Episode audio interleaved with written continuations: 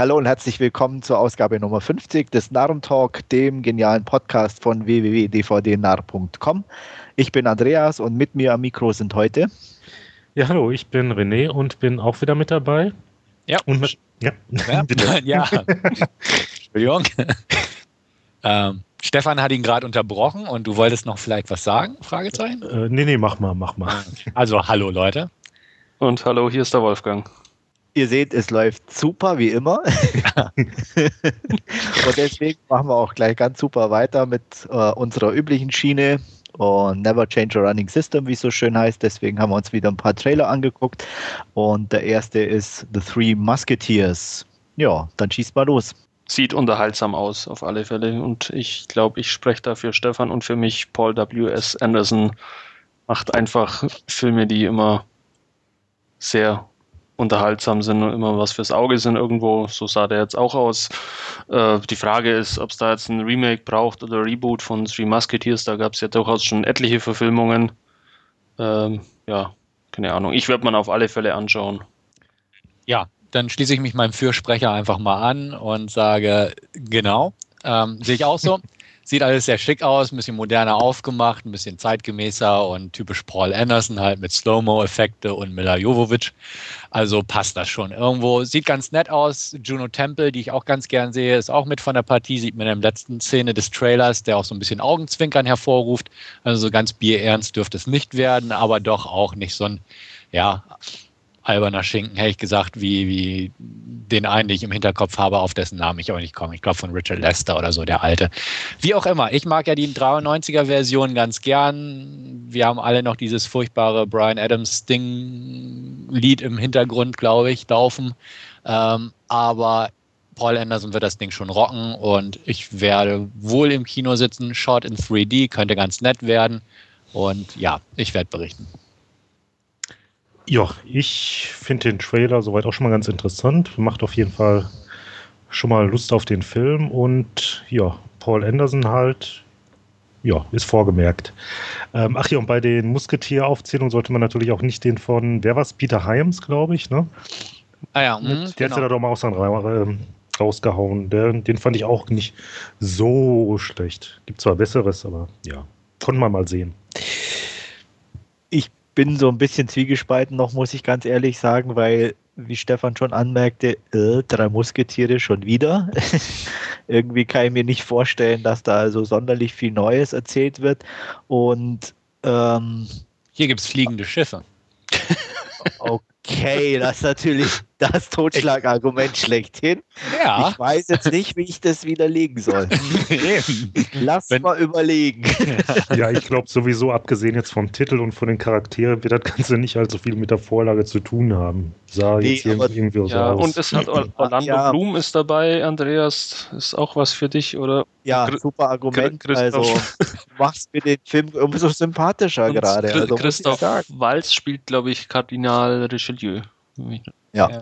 Na gut, da ist noch wenigstens etwas. Ja, und hier der Typi von, ähm, von ah, wie hieß dieser komische Wikinger-Film, den wir eigentlich ganz gern mochten? Äh, Pusher-Regisseur? Kawiesel? Nein. Nee, der, der, der ah, Mats äh, Michaelsen Val, oder wie er Genau, Valhalla Rising meinst du? Ja, den meinte ich, genau, der spielt da auch mit. Also von der Besetzung her finde ich das Ding eigentlich ganz gut gemacht. Also. Die Besetzung ist gut, aber was mich halt, also ich schaue es auch gerne an, aber ich finde es schon ein bisschen öde, dass es wieder irgendwie gleich aussieht. Also auch Mr. Anderson hat irgendwie nichts so dazugelernt oder hat, also ich, zumindest trailermäßig. Also es ist so, so dieses Übliche, was er macht. Und das finde ich langsam ein bisschen schade. Also so, ja, irgendwie mal was anderes könnte er auch machen oder versuchen. Ach, ich bin leicht zu unterhalten. Nein, das, ich schließe nicht aus, dass mir, mich der auch leicht unterhält, aber ich bin einfach noch so, äh, ja, mir fehlt so der Kick irgendwie. Mhm. Also. Und was mir gerade noch einfällt, er glaub, ich glaube, der Film wurde zum Großteil in Würzburg gedreht, weil die da irgendwie noch so eine schöne Altstadt hatten. Und ja, da haben sie scheinbar ja. viele Szenen mhm. gedreht. Na, ja. Schön für Würzburg. Ja. ich wollte es nur erwähnt haben. Ja. Nein, Fun, Fun, Facts sind immer willkommen. Ja, ja natürlich. Gut, also wie gesagt, äh, angucken, in dem Sinne sicher mal. Ähm, interessant sieht es aus. Ähm, sehr interessant für mich zumindest sah auch Big Bang aus mit ähm, Monsieur Antonio Banderas. Und ja, also wie gesagt, ich fand interessant. Wie ging es euch so? Ja, fand ich auch. Also auch da, um nochmal das zu wiederholen, wie bei Drei Musketier, fand ich auch die Besetzung ziemlich cool. Ja. Also mit William Fichtner, Sam Elliott bis hin zu James Vanderbeek äh, und so weiter und so weiter, Sienna Gilroy und so. Ähm, und auch dieses etwas Strange. Zuerst, als ich von dem Projekt gehört habe, dachte ich, okay, so ein klassischer Neo-Noir-Krimi oder so. Und jetzt in diesem Trailer da mit diesen etwas übernatürlicheren Elementen und das noch skurriler so ein bisschen mit dem Billionär und solche Geschichten, ähm, fand ich auch sehr interessant. Auch die Bildersprache ähm, werde ich definitiv im Auge behalten. Der geht wohl jetzt irgendwann in den nächsten Monaten Direct-to-Video in den USA. Liegt wohl schon auch seit irgendwie, ich hatte jetzt fast gesagt, ein paar Jahren irgendwo in einem Studio auf Halde ähm, weil er zu unkonventionell oder unkommerziell oder sowas ist. Also der, der hat schon ein bisschen was auf dem Buckel. Ähm, ich glaube, Anchor Bay bringt den jetzt Direct to Video in den Staaten raus. Muss man mal gucken. Ähm, aber wird im Auge behalten. Da es Anchor Bay ist, stehen die Chancen, dass es eine Code-Free Blu-ray sein wird, äh, nicht sehr hoch. Aber ja, da muss man mal schauen. Ähm, aber ich schließe mich deinen Worten an. Sieht, sieht interessant aus und wird definitiv mal geschaut. Ja, interessant trifft es wohl wirklich am besten. Ich weiß jetzt noch nicht so ganz, was ich davon halten soll. Also auf dem Radar habe ich den jetzt mal und ja, werde jedenfalls mal so ein bisschen weiter verfolgen, was er so noch an Infos gibt.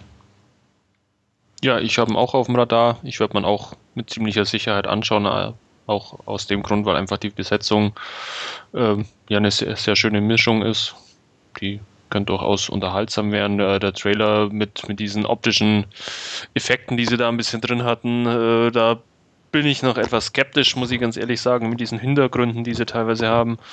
Aber man wird sehen, wie sich es dann im Film einfügt. Ach so, ich sehe jetzt auch gerade hier, die Blu-ray kommt in den USA am 24.05. raus. Mhm. Okay. Ja, ist ja nicht mehr lang. Nö. Also ich hoffe dann auf Region Free. Wolfgang macht es weniger aus. Ja, René auch. Ja, aber, Mir ebenso. Ja, okay, mhm. schön für euch auch. Ja, ähm, ja ähm, aber was mich, oder ich weiß nicht, ob es euch ähnlich ging, aber auch jetzt, nachdem Stefan das noch mit der Produktion erwähnt hat, umso mehr kam mir da auch während des Sehens von dem Trailer ein bestimmter ähm, Kelly-Film irgendwie so ein bisschen in, in den Sinn. Ich weiß nicht, ging es euch ähnlich? Jetzt erst, wo du sagst, hätte ich jetzt gesagt. Also hm. kam mir bislang noch nicht in den Sinn, aber kann gut sein. Ja, ja. Also so ein bisschen von der Optik, sehr gute Darsteller, Produktionsschwierigkeiten und so und äh, also ja. Mal gucken. Also wie gesagt, deswegen den fand ich ja auch schon ziemlich gut und deswegen und ich mag so ein bisschen andere Filme oder abgedrehte Filme. Von daher hoffe ich auf Region Free und werden mir sicher holen. Ähm, ja, noch ja. was zu Big Bang? Ähm, man kann kurz sagen, Regie hat Tony Kranz geführt, der auch bei 24 Produzent und so war und dann für diese Raw Feed Schmiede ähm, ein paar Filme gemacht hat. Also ah, ja. ich glaube, glaub, Rest Stop hat er gedreht als Regisseur und so. Und das der ist jetzt. war ja auch interessant irgendwie. Genau, nee, oh, gerade die OFDB konsultiert. Er hat die anderen, also er hat Sublime gedreht von Ah, okay. Äh, Rawfeed und Otis. Ja. Also okay. Otis und Sublime und die anderen hat er halt produziert als so und war auch als Produzent bei Mulholland Drive und hm. äh, 24 und so mit von der Partie. Also hat ein bisschen was an Erfahrung, aber das ist so sein erster Film, bei dem er Regie geführt hat, der eigentlich nicht direct to Video gehen sollte wahrscheinlich. äh, ja, aber jetzt wohl doch geht. Also deswegen kann man, glaube ich, mal gespannt sein. Aber auch Sublime und Otis fand ich handwerklich eigentlich ganz gut und deswegen spricht das eigentlich keine negative Sprache im Vorfeld. Muss man mal sehen. Ja, dann gehen wir zu mal wieder einer Komödie, in Anführungsstrichen, äh, Crazy Stupid Love.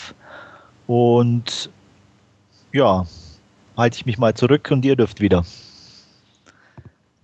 wieso er sich da jetzt wohl zurückhält. ja.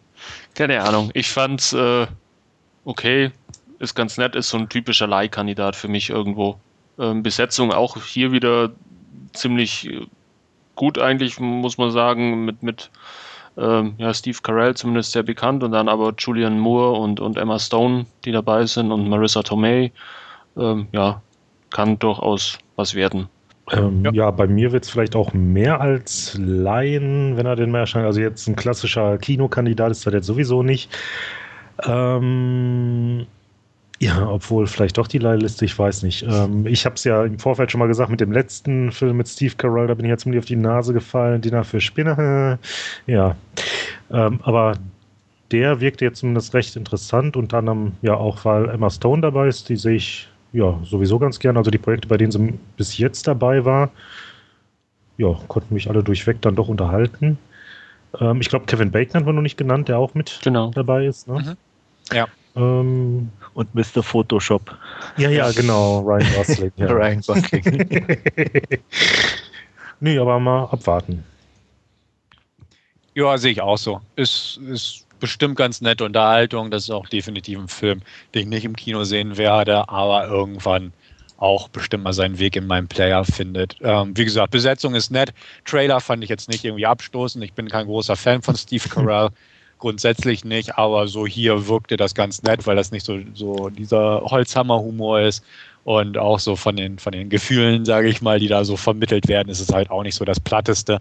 Und auch mit den verschiedenen Generationen, sage ich mal, so die ältere Beziehung, neuere Beziehung mhm. und so, fand ich eigentlich ganz okay. Also durchaus habe ich mich angesprochen gefühlt ein bisschen, aber äh, also für ein Kino wird es nicht reichen. So viel dann doch nicht. Irgendwann bestimmt. Hatten wir da eigentlich irgendwie einen bekannteren Regisseur jetzt gehabt? Das weiß ich jetzt gerade gar nicht. Weiß ich auch nicht, muss ich sagen. Habe ich nicht nachgeguckt. Das ist ein Regie-Duo. Glenn Ficarra okay. und John Requa. Sag mir beide. Okay, Vom Namen her jetzt, na, wüsste ich jetzt hm. nicht. Naja. Known for also, Bad Santa als Writer. Ah, okay.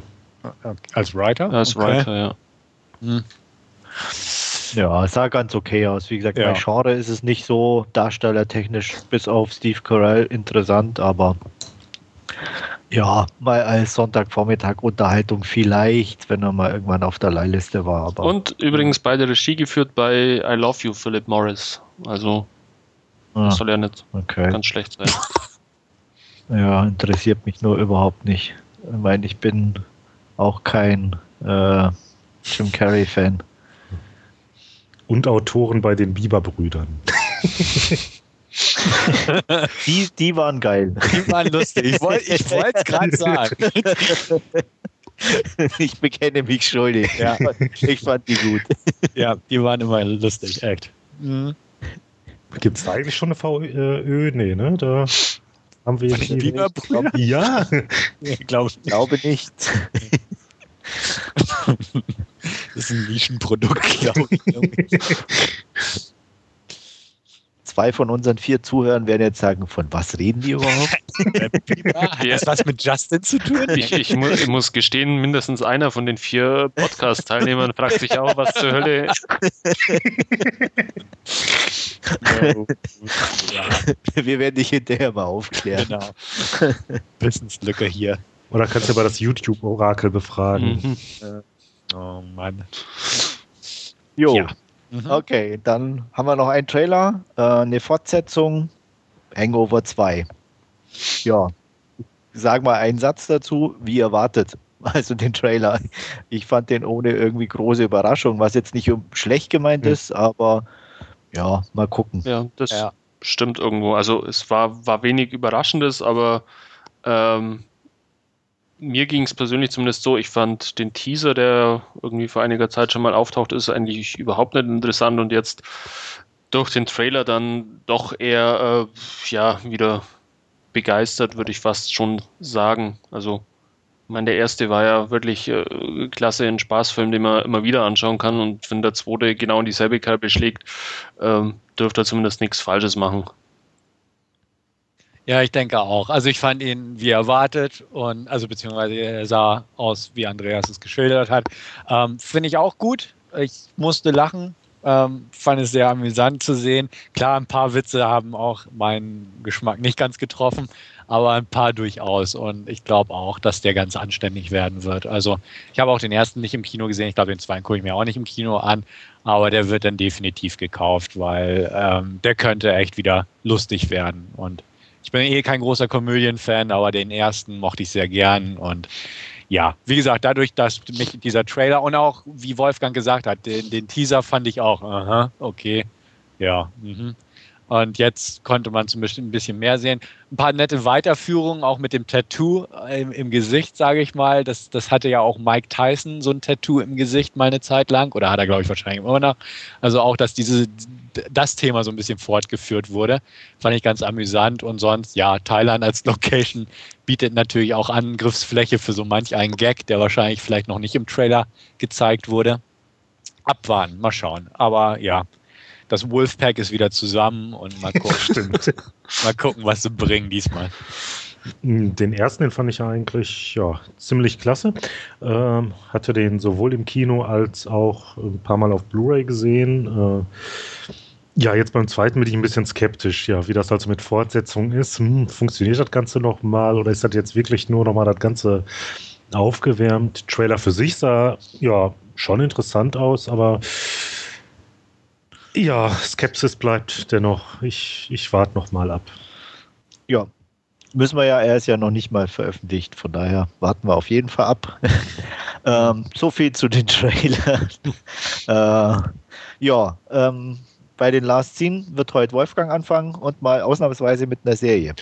Ja, und bei mir lag in letzter Zeit ähm, die erste und die zweite Season von Madman ähm, im Player. Worum geht es ganz kurz? Äh, es, ist, ja, es geht um eine Werbeagentur in den Anfang, im Anfang der 1960er Jahre, äh, die eben ja mit ihrem äh, Creative Director, der von John Hamm gespielt wird, äh, Don Draper, eben versucht, äh, ja, die großen Kunden quasi an Land, Land zu ziehen. Das heißt dann Lucky Strike und Pan Am und ja, was man halt so diese, diese alten großen amerikanischen Marken irgendwie ein bisschen auch, auch im Hinterkopf hat. Ja, ähm, ist im Prinzip, äh, geht, geht in jeder Folge ein bisschen um, um ähm, einen Kunden irgendwo, der bedient werden will, entsprechend mit, mit äh, ja, einem auf ihn zugeschnittenen Kampagne ähm, das Ganze wird dann noch versetzt mit äh, einer Vergangenheitsstory von, von Don Draper, äh, wo er wohl auch oder wo, wo er in, im, im Koreakrieg war und solche Sachen werden da ein bisschen mit eingeflossen.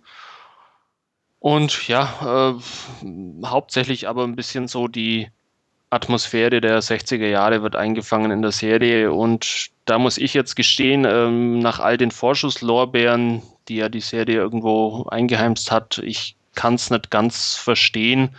Ähm, ich fand die ersten beiden Seasons jetzt, ich habe sie zwar auch relativ kurz hintereinander geschaut, ich bin da aber bei den Serien auch meistens so jemand, der es dann einfach ja, durchschaut und, und äh, ja, einfach wissen will, wie es weitergeht, aber ich muss gestehen, ich fand sie nicht wirklich herausragend. Das war eine, ist eine solide Serie, meiner Meinung nach.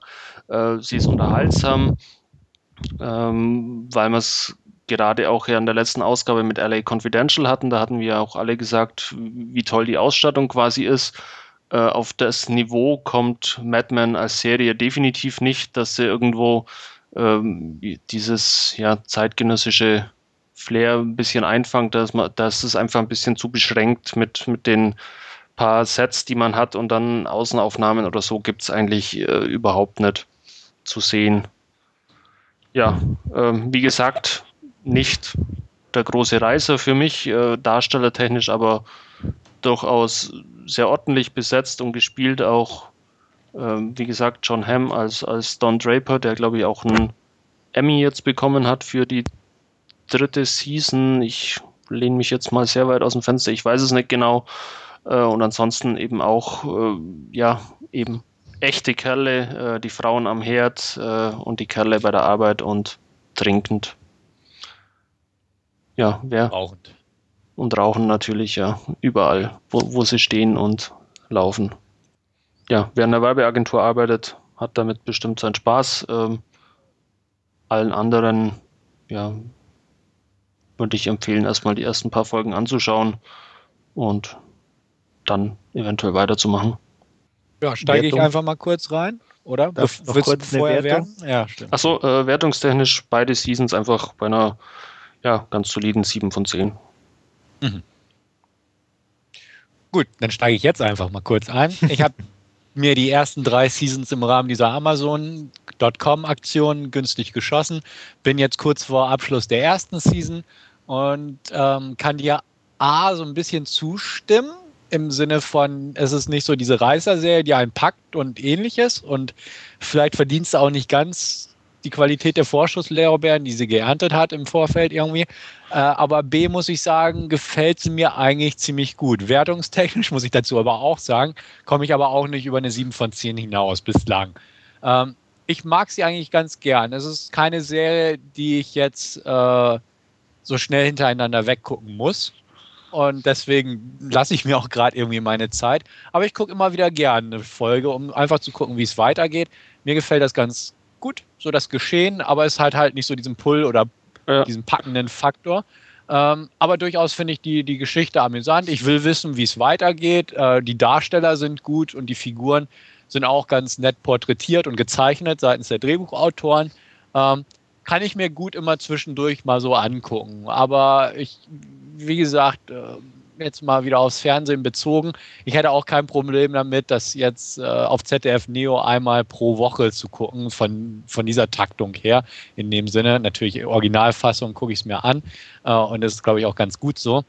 Aber es ist jetzt nicht so, ähm, ja, wie andere Serien, wo man dann plötzlich den Drang verspürt, sich die an einem Wochenende Nee, wegzureißen. ist es definitiv nicht. Wie gesagt, ist bei mir halt so, ich schaue mal Serien meistens geballt an, aber das ist jetzt echt eine Serie, äh, wo man sagen kann, ich schaue da mal eine Folge und da mal eine Folge und wenn ich zwischendrin mal eine verpasse, ist es auch nicht sonderlich schlimm. Also, äh, ja, Ja, aber das liegt ja auch mit daran, du hast ja da generell jetzt bei der Serie eher so einen ja, ruhigeren Erzählfluss und Ja. du hast ja auch nicht irgendwie so einen großen Cliffhanger am Ende, ne?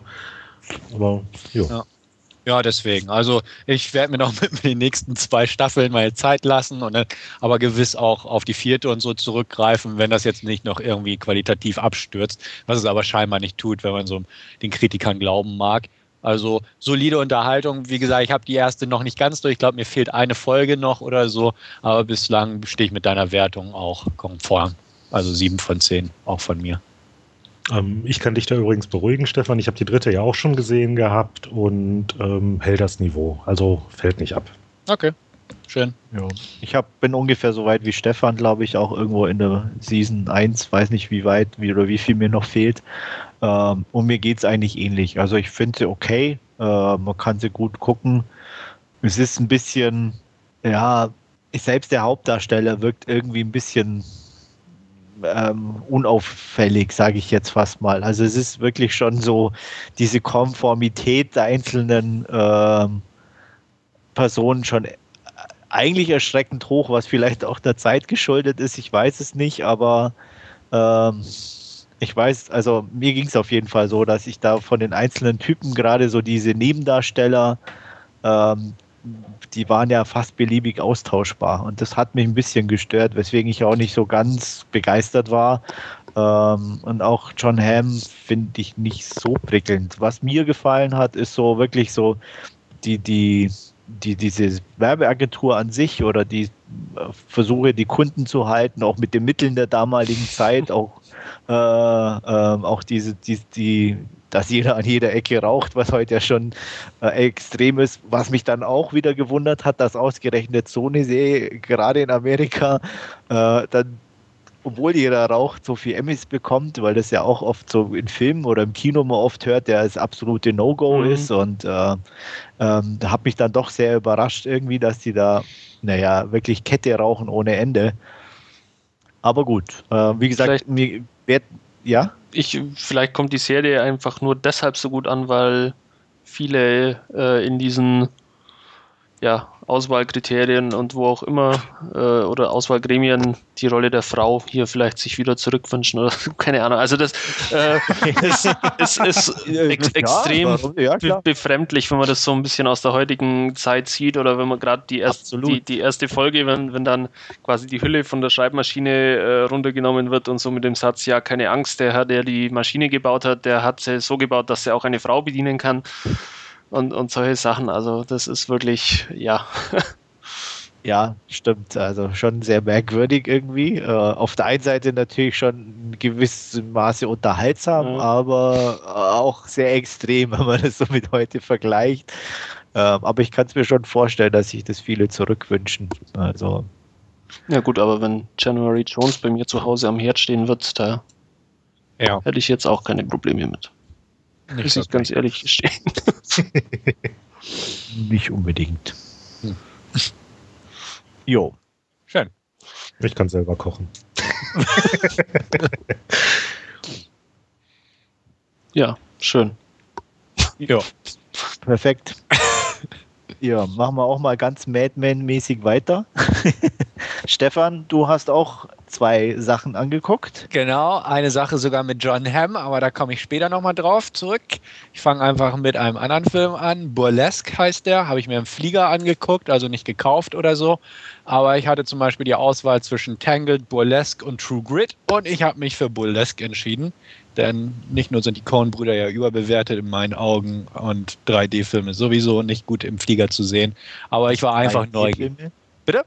3D-Filme? Ach, Tangled ist 3D? War okay. früher, also war im Kino 3D. Ah ja, okay, wusste ich gar nicht. Äh, doch, doch, doch, doch. Äh, wie auch immer, um den Bogen wieder zu schlagen, zu Burlesque, äh, einfach so ein bisschen äh, Neugier bezüglich dieses Projekts, sprich Christina Aguileras großes Debüt, sage ich mal. Und ähm, ja, worum geht es in Burlesque? Es geht um eine ganz klassische Kellnerin in einer Provinz-Kleinstadt, die davon träumt, in LA als äh, Sängerin Karriere zu machen. Äh, arbeitet in so einem alten Diner, hat einen bösen, blöden Chef äh, und schmeißt irgendwann das Handtuch, weil sie da, wie gesagt, davon träumt, in der Stadt der Engel ein Star zu werden. Reist kurzerhand dorthin mit ihrem letzten Geld. Ein Bus kommt an, aber stellt dann schnell fest, äh, ja, so eine große, schnelle Karriere lässt sich nicht von heute auf morgen erreichen. Und ja, auf ihrem Weg durch die Stadt, wo, wo sie sich erstmal so ein billigen Hotelzimmer beschafft, äh, kommt sie an so einem Club vorbei, so einem Burlesque-Club, zieht sie magisch an und ihre letzten paar Dollars, ja, investiert sie in den Ein Eintritt. Drin stellt sie fest, dass, wow, die Tänzerin und Sängerin auf der Bühne, Mensch, das wäre ja genau ihr Ding.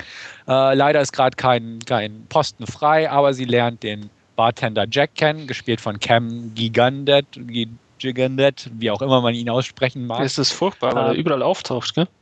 Ja, er spielt inzwischen überall mit und man kann seinen Namen nicht vernünftig aussprechen. Merkwürdig, aber nun ja, er besorgt ihr quasi so ein bisschen, oder sie besorgt es sich selbst, den Kellnerjob in den. Ja. ja. Also sie, sie fängt dort als Kellnerin an zu jobben, sagen wir es mal so. Die Chefin Tess, gespielt von Cher, führt den Laden, der aber ein bisschen in Schwierigkeiten steckt, finanzieller Art. Ihr Partner Vince, gespielt von Peter Gallagher, würde am liebsten die ganze Sache verkaufen, aber ja, das möchte Cher-Tess nicht. Wie auch immer, durch ein paar Zufälle, auf die ich gar nicht weiter eingehe, weil sie sehr klischeehaft sind, ähm, steht irgendwann unsere gute Hauptdarstellerin, die übrigens Ellie heißt, Christina Aguilera auf der Bühne, beweist ihr großartiges Gesangstalent und dass sie auch tanzen kann und wird zum Star der Show, was äh, ihrer schärfsten Rivalin Nikki, gespielt von der wunderbaren Kirsten Bell, nicht so schmeckt. Also Eifersucht unter den Tänzerinnen, bla bla bla. Kurzum, ähm, Burlesque ist eine Kreuzung aus einer PG-13-Version von Showgirls und einem überlangen Videoclip mit dem Thema, ja, Burlesque eben. Ähm, fand ich auf eine extrem klischee-durchtränkte Weise durchaus irgendwie unterhaltsam. Also ich benutze einfach mal das Wort mal wieder Guilty Pleasure. Ähm, es ist nicht so schlecht, wie ich es befürchtet habe, und aber auch natürlich nicht so gut, wie es vielleicht irgendjemand erhofft hat. Ähm, Christina Aguilera spielt nicht schlecht. Sie kann durchaus etwas Schauspielern, drücken wir es mal so aus. Und sie kann verdammt gut singen, aber das wissen wir ja alle. Und auf der Bühne Präsenz hat sie auch. Also passt der Teil.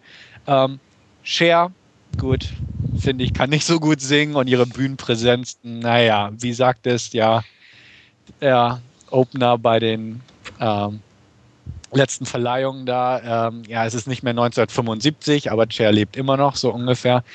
Ähm, Cher mag ich einfach nicht. Und das ist auch so ein Problem. Sie hat dann auch ihren großen Auftritt, wo sie nochmal singen darf, bla bla bla. Das fand ich alles doof.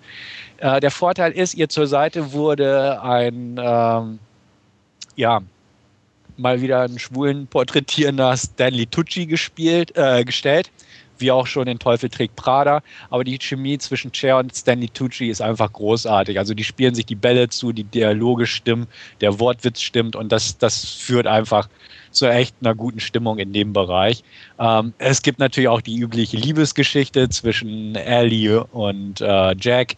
Und ja, wird sie den Club verlieren? Fragezeichen. Äh, wird sie ihre Konkurrentin ausstechen oder mit welchen Mitteln könnte sie zurückschlagen? Bla bla bla. Also Klischee über Klischee über Klischee.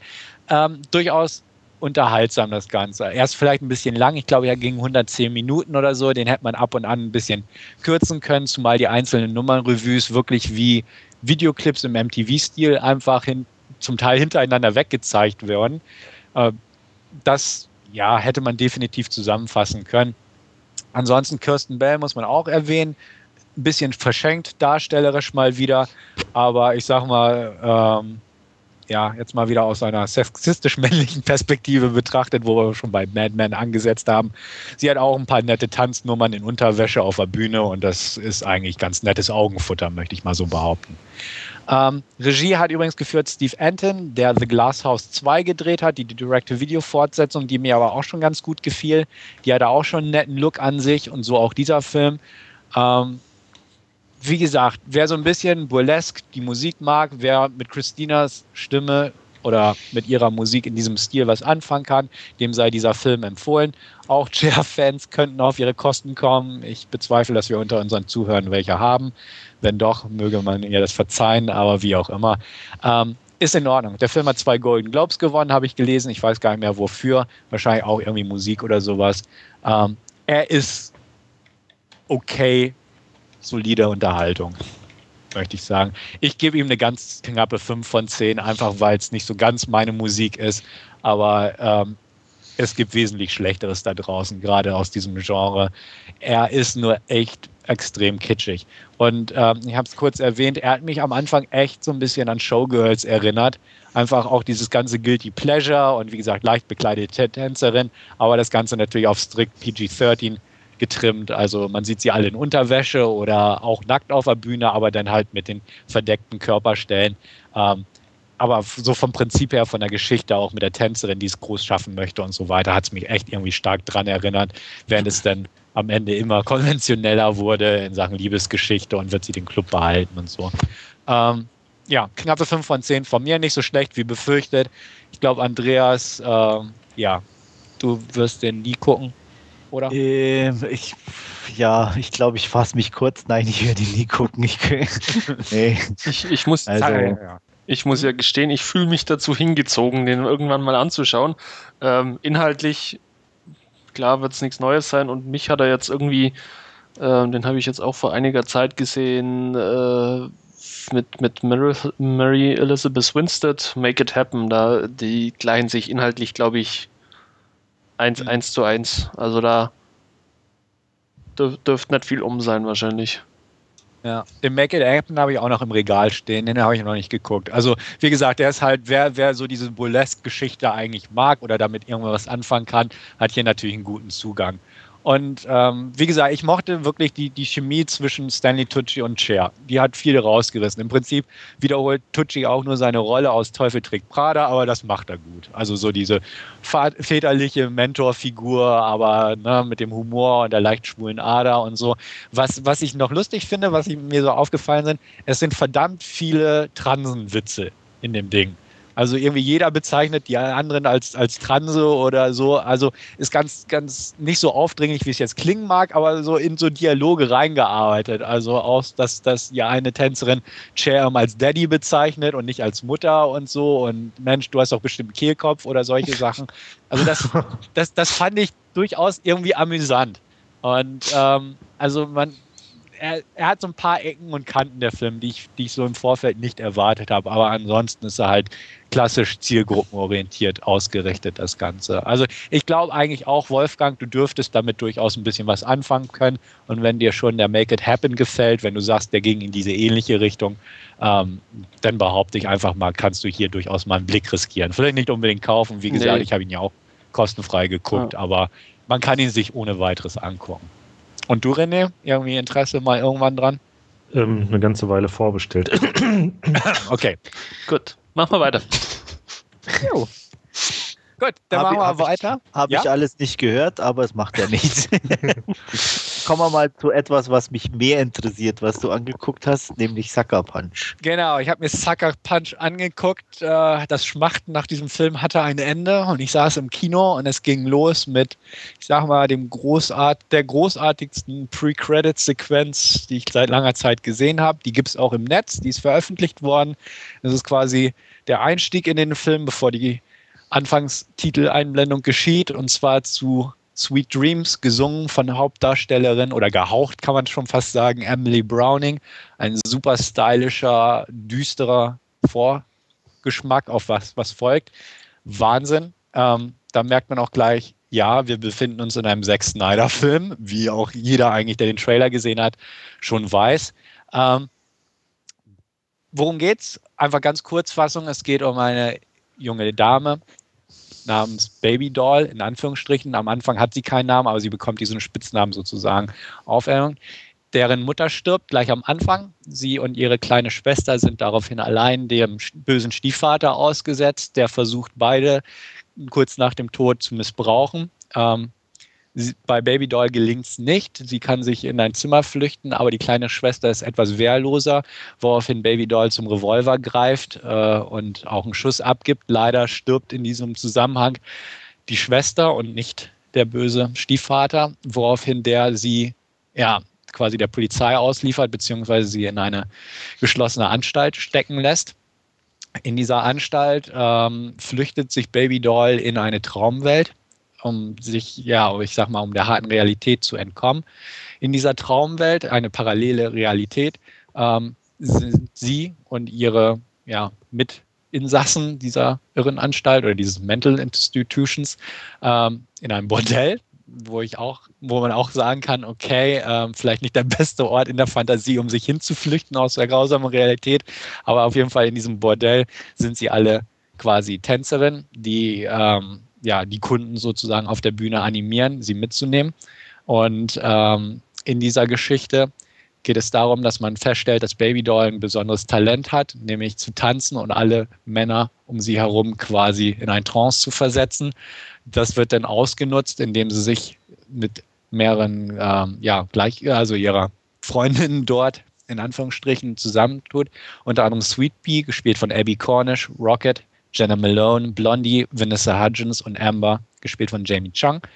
Die schmieden also den Plan, ausbrechen zu wollen.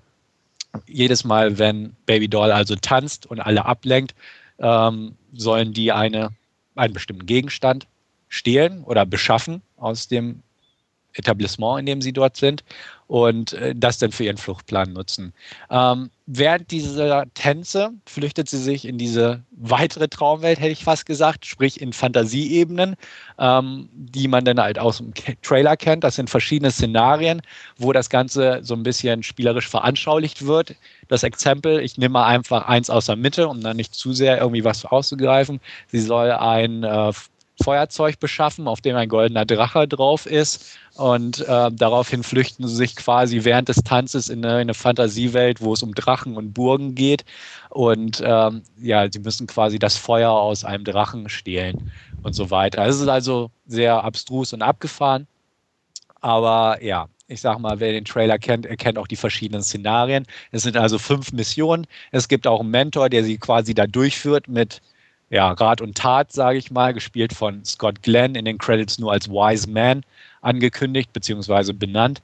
Und ähm, ja, so navigiert sich der Film quasi durch diese fünf Missionen, während sie im Prinzip tanzt auf den verschiedenen Realitätsebenen. Und man muss bedenken, dass die eigentliche Realitätsebene am Anfang ist und ähm, dass sich also das meiste einfach nur im Kopf abspielt und dementsprechend auch manch einer irgendwie durchaus im Vergleich mit Inception herangezogen hat in seinem Verriss. Ich sage Verriss bewusst, weil der nicht sehr gute Kritiken abbekommen hat, der Film. Ich sehe das etwas anders, nicht ganz anders, weil ich durchaus so meinen Kritikansatz nachvollziehen kann. Das Problem an dem Film hauptsächlich, bevor ich auf die guten Sachen zu sprechen komme, ist, dass man nicht wirklich eine Verbindung aufbauen kann zu den einzelnen Figuren. Also der Prolog, so wahnsinnig toll der auch ist, ähm, er schafft es nicht, einen, vernünftigen Zugang zu Baby Doll zu äh, etablieren. Ähm, man lernt sie auch nicht unbedingt tiefgehend genug kennen, um wirklich mit ihr mitzufiebern. Auch ihre ähm, ja, Mitinsassin ähm, sind eher oberflächlich gestrickt, also schön anzusehen, aber halt von der Charaktertiefe nicht sonderlich ja, tief.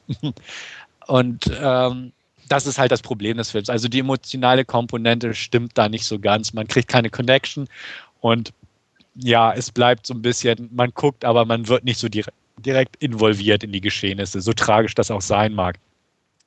Die Sache ist auch die, ähm, der Film sieht von den Trailern her sehr bunt und, und ja, verspielt aus. Das ist er auch. Er ist aber in Wahrheit extrem düster. Und da hat Zack Snyder ja auch Probleme mit der MPAA bekommen, denn er hat ja von Anfang an einen PG-13-Film angestrebt, wollte das auch machen und ähm, musste den auch so ein bisschen runtertrimmen vor dem Kinostart, um wirklich PG-13 rauszuholen. Er ist fürs PG-13-Publikum noch immer ziemlich düster, meiner Meinung nach. Und auch von den Themen, die einfach aufgegriffen werden, Prostitution, Vergewaltigung, Missbrauch, Lobotomie, Irrenanstalt und so weiter und so fort. Also wirklich, äh, man hätte den vielleicht ein bisschen sinnvoller auf dem R-Rating von Anfang an ausrichten sollen, dann wäre es einfach konsequenter gewesen und man hätte einfach auch ein bisschen ja, mehr ausloten können.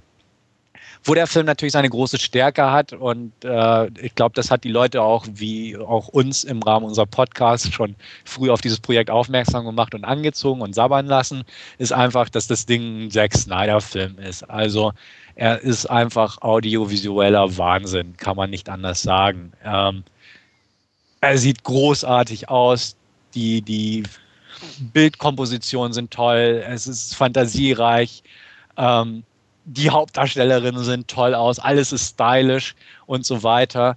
Ähm, der Soundtrack ist absolut großartig. Also wir wissen ja seit Watchmen, dass äh, Snyder durchaus ein Händchen dafür hat, Musik zu sehen, ja, zu verknüpfen, hätte ich fast gesagt. Hier auch. Ich habe mir gleich nach dem Kinobesuch den Soundtrack bei Amazon geholt.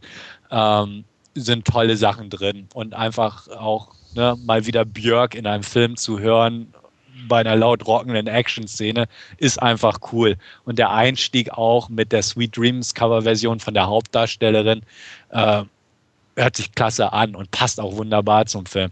Also wie gesagt, für die Ohren und für die Augen ist dieser Film klasse. Er ist unterhaltsam. Er geht, ich weiß es nicht, ich glaube auch irgendwie um die 100 Minuten, ich glaube knapp drüber. Ist sehr kurzweilig, auch durch die verschiedenen Missionen. Ähm, ich kenne mir vorstellen, dass manche Leute so ein bisschen das Scott Pilgrim-Syndrom entwickeln. So, da ging es ja auch, man muss so bestimmte Anzahlen von Kämpfen abhandeln, um zum Endgegner zu kommen. Hier ist es nicht ähnlich. Man weiß genau, es sind fünf Aufgaben. Vier davon sind klar definiert. Das andere ist so ein bisschen im Hintergrund belassen. Und ähm, ja, man kann sich dann also vorstellen, dass man so und so viele Szenarien durchlaufen muss, um dann zum Ende zu kommen. Ähm, das nimmt das ein klein bisschen an Reiz. Aber wie gesagt, dadurch, dass die so fantastisch sind, einfach wie gesagt, Drachen kommen vor, Erster Weltkriegsszenario, Zukunftsvision mit einem Zug, der über eine schwebende Schiene fährt und Kampfrobotern. Und ja, eben noch eins, was ich irgendwie gerade vergessen habe, wie auch immer. Ähm, Zack Snyder-Fans, guckt euch diesen Film an er ist toll, er lohnt sich im Kino, er wäre in 3D großartig gewesen. Also das ist ehrlich gesagt irgendwie auch ein Fall, wo ich nicht verstehe, warum der nicht gleich auf 3D ausgerichtet wurde. Er hat sehr viele Shots drin, die einfach für 3D prädestiniert gewesen wären. Zack Snyder hat ja gesagt, er hat ursprünglich 3D gedacht, aber hat es dann zurückgerudert, als er meinte, dass die Technik irgendwie doch nicht gepasst hat, seiner Meinung nach, wahrscheinlich von den Kameras her. Ähm, aber er hat derart viele Szenen drin, die einfach in 3D großartig ausgesehen hätten und wo man auch wirklich in 2D sieht und denkt auch, Mensch, in vernünftig gemachten 3D wäre das großartig gewesen. Das fand ich ein bisschen schade. Ähm, die Dialogqualität lässt manchmal ein bisschen zu wünschen übrig. Klar, es ist alles naiv gedacht, weil es auch in Fantasiewelten spielt und auch aus dem, ja, ich sag mal, dem, dem ja, vernebelten Geist einer missbrauchten Minderjährigen quasi entsteht, kann man so ein bisschen alles da schön reden. Aber wenn man die Dialoge so an sich hört, sind sie teilweise sehr simpel gestrickt. Auch die Weisheiten, die Scott Glenn zum Besten gibt, ja, das ja, sind halt, ich will nicht Plattitüden sagen, aber es sind jetzt nicht so gerade die, die, die geistigen Ergüsse, die man vielleicht äh, sich erhofft hat. Also wie auch immer. Ähm, ja, dementsprechend, ich sage Style over Substance, ganz klar. Zack Snyder-Fans kommen auch hier auf ihre Kosten. Ich bin Zack Snyder-Fan. Ähm, den Eulenfilm habe ich bis heute nicht geguckt, weil das zähle ich nicht so ganz mit zu seinem Övre, aber ähm, alles andere folgt er seinem eingeschlagenen Muster. Und ähm, hat es gebracht. Leider, wie gesagt, zu sehr ein bisschen Style over Substance. Man hätte sich ein bisschen mehr gewünscht und ein bisschen konsequent.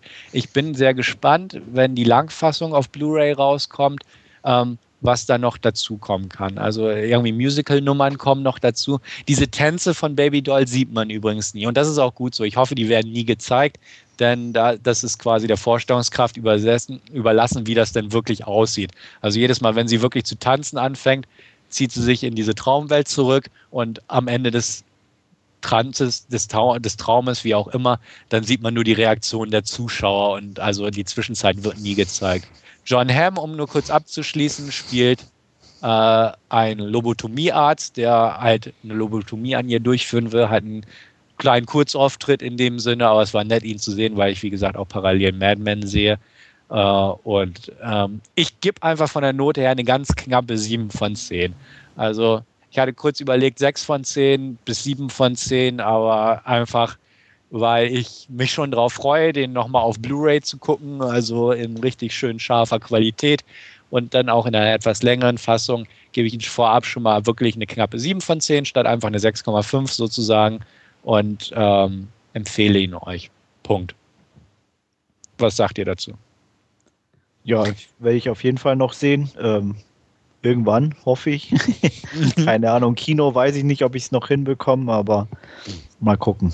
Ja, aber ein bisschen hast du mir natürlich so die, die, das ganz große Sabbern genommen, vielleicht zu Recht. Ähm, ich werde jetzt auf jeden Fall mit etwas realistischeren Erwartungen an den Film rangehen, was ja mhm. vielleicht mhm. ganz gut ist. Ja, ich denke auch. Also ich war mit meiner Schwester und irgendwie fünf Kumpels drin. Meine Schwester wollte ihn sehen und die Männer sowieso. Ähm, wir waren also durchweg angetan. Wir fanden ihn gut. Aber es gab auch so ein paar Stimmen, wo man dann so beim Rausgehen im Publikum hörte, äh, und, ach, das war ja doof. Ähm, also der lief ja auch nicht sonderlich erfolgreich in den USA. Ich kann es irgendwie verstehen. Wie gesagt, der ganz große Wurf ist es nicht. Aber wer wirklich sich auf Style over Substance wirklich im Vorfeld einlässt, ähm, der wird in dem Bereich wirklich bedient. Aber äh, ja, wie gesagt, der, der, ganz große Wurf ist leider nicht geworden. Wolfgang? Ja, ich war am Überlegen, ob ich ins Kino gehe, weil er jetzt äh, auch ein paar O-Ton-Vorstellungen lief bei uns. Ähm, hab's dann aber doch sein lassen, weil man dachte, ich schaue mir dann lieber auf, auf Blu-ray die ja, etwa 20 Minuten längere Fassung, soll es glaube ich sein, an. Und äh, ja, da werde ich mir ihn dann wohl auch relativ schnell holen, wenn er erscheint. Ja, ich sehe das ähnlich. Ich hatte erst den ähm, Kinobesuch fest eingeplant gehabt, aber ähm, ja, als ich dann auch das hörte, wie du gerade sagtest, dass dann irgendwie, ich habe irgendwie verschiedene Werte gehört, irgendwas von 14 bis 17 Minuten oder so, keine Ahnung. Jedenfalls einiges hat er halt rausgenommen wegen des ähm, Ratings. Ähm, ja, werde ich mir den dann wohl auch bei Erscheinen dann auf Blu-ray zulegen. Also ich denke auch, auf Blu-ray wird der äh, toll werden. Also, also ich hoffe, ob, ob das auch eine, wirklich eine Langfassung dann gleich kommt und nicht sie erst irgendwie da wieder ein bisschen dumm rumtun, sozusagen. Mhm. Das stimmt. Der Vorteil, also wir wissen ja auch, sagen wir mal von Watchmen, dass durchaus auch bei Zack Snyder eine Langfassung Sinn macht, beziehungsweise Sinn machen kann. Weil auch bei Watchmen muss ich jedenfalls sagen, ich finde den Director's Cut nochmal echt einen Zacken besser als die Kinofassung, obwohl die Kinofassung auch Ja, gut wobei war. der Ultimate Cut dann meiner Meinung nach äh, zu lang ist. Richtig, davon habe ich auch bisher immer die Finger gelassen, muss ich auch ganz ehrlich sagen. Aber so der Director's Cut von Watchmen, den Ja. finde ich wunderbar rund. Und da hoffe ich einfach auch, dass das bei Sucker Punch einfach noch ein bisschen vielleicht auf eine gute 7 von 10 hochdrückt oder wie auch immer. Aber wie gesagt, kann man sich durchaus auch so schon angucken. Jo, so viel von mir. Alles klar, dann mache ich doch direkt mal weiter. Ähm, ja, bei mir gab es gestern Abend quasi ein ähm, DreamWorks Animated Double Feature. Ähm, als erstes haben wir uns da Megamind angeschaut, äh, angeschaut, der jetzt auch jüngst auf Blu-ray rauskam. Ähm, ja, zum Inhalt erstmal der titelgebende Megamind ist, ja, wie der Name schon sagten, ja, ziemlich intelligentes Bürschlein. Der ist ähm, ja äh, im Alter von ein paar Tagen von seinen Eltern ähm, in einer Kapsel zur Erde geschickt worden, da sein Heimatplanet kurz vor der ähm, Zerstörung stand. Ja, kommt uns irgendwie ein bisschen bekannt vor. Haben wir schon in Superman ähnlich erlebt. Ähm, ja, und das Ganze ja, basiert halt auch auf ähm, dieser ganzen Superheldengeschichte. Er allein ist allerdings nicht zu Eltern gesch- zu, ähm, von seinen Eltern zu der Erde geschickt worden, sondern da gibt es auch noch einen Nachbarplaneten und ja, da hat sich ähnliches ereignet, sprich Eltern setzen den Zögling in so eine Kapsel zur Erde. Ja, äh, Megamind hatte da gerade schnurstracks den Kurs gehabt, auch so einem schönen Haus, reiche Eltern.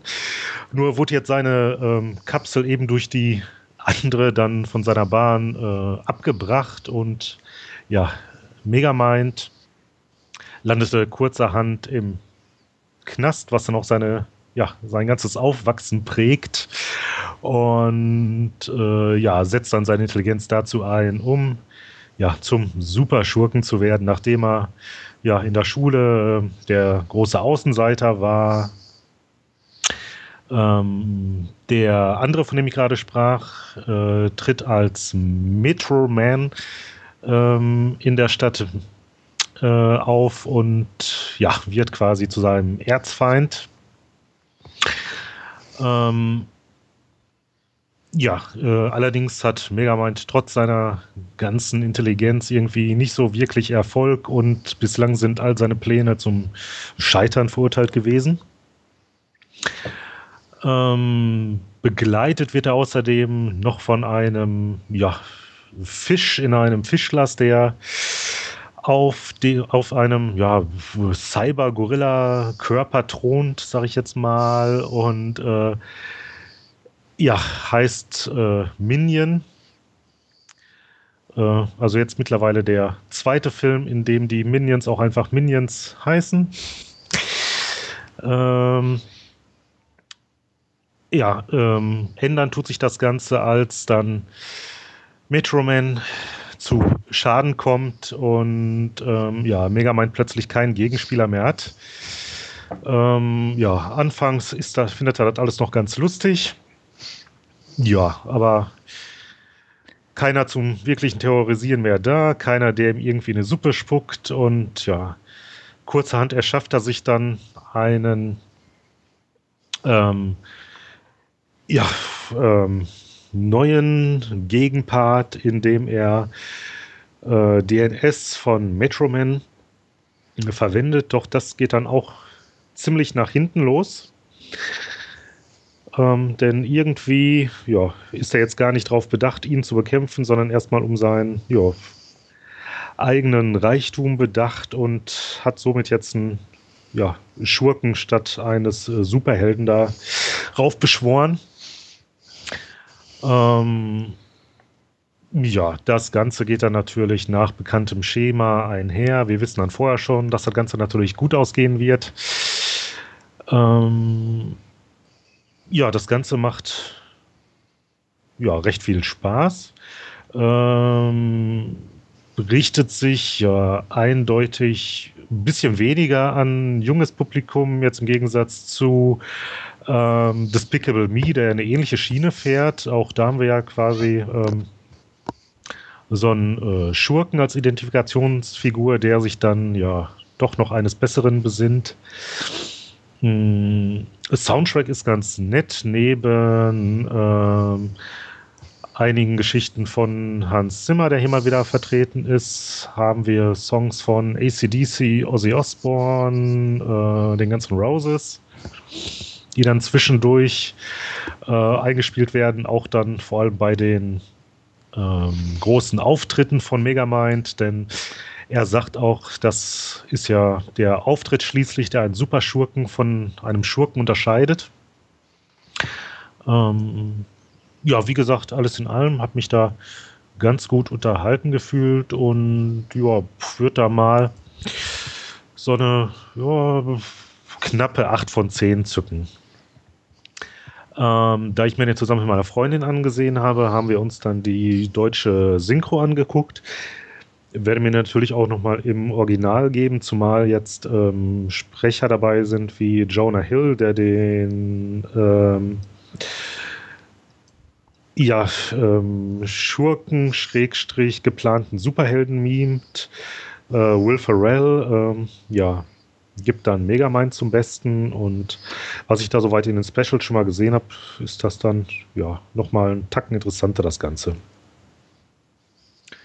Ähm, habt ihr da irgendwelche Ambitionen, den mal zu sehen oder irgendwas von gehört? Oder ja, gehört hat man natürlich von dem irgendwo.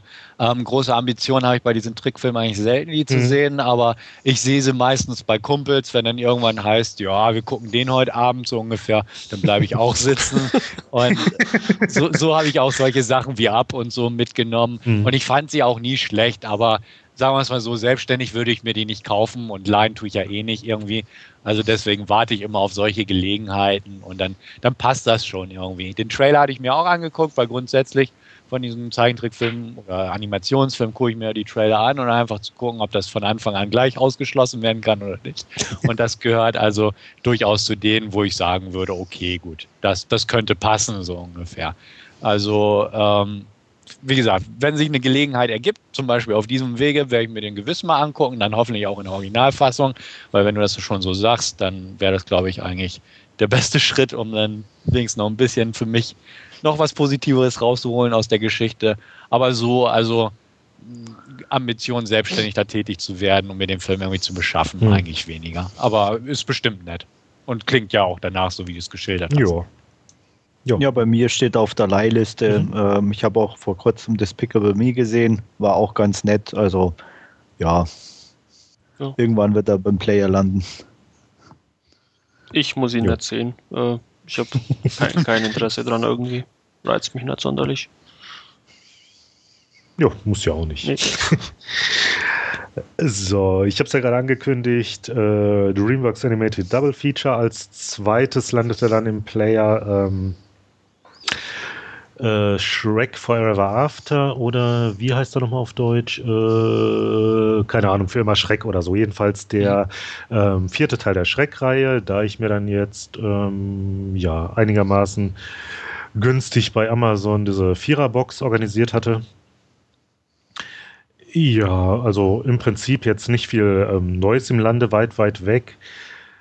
Ähm, ja, die Charaktere sind ja im Großen und Ganzen bekannt. Neu dabei ist das Rumpelstilzchen.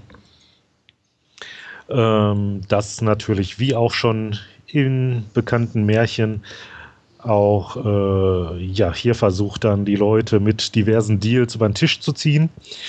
Ähm, da kommt ihm jetzt ähm, Schreck gerade gelegen, denn der ist irgendwie tierisch angepisst und ähm, ja, dem geht jetzt irgendwie auf den Zeiger, dass er ja da jetzt sein eigentlich ja recht beschauliches Leben hat mittlerweile.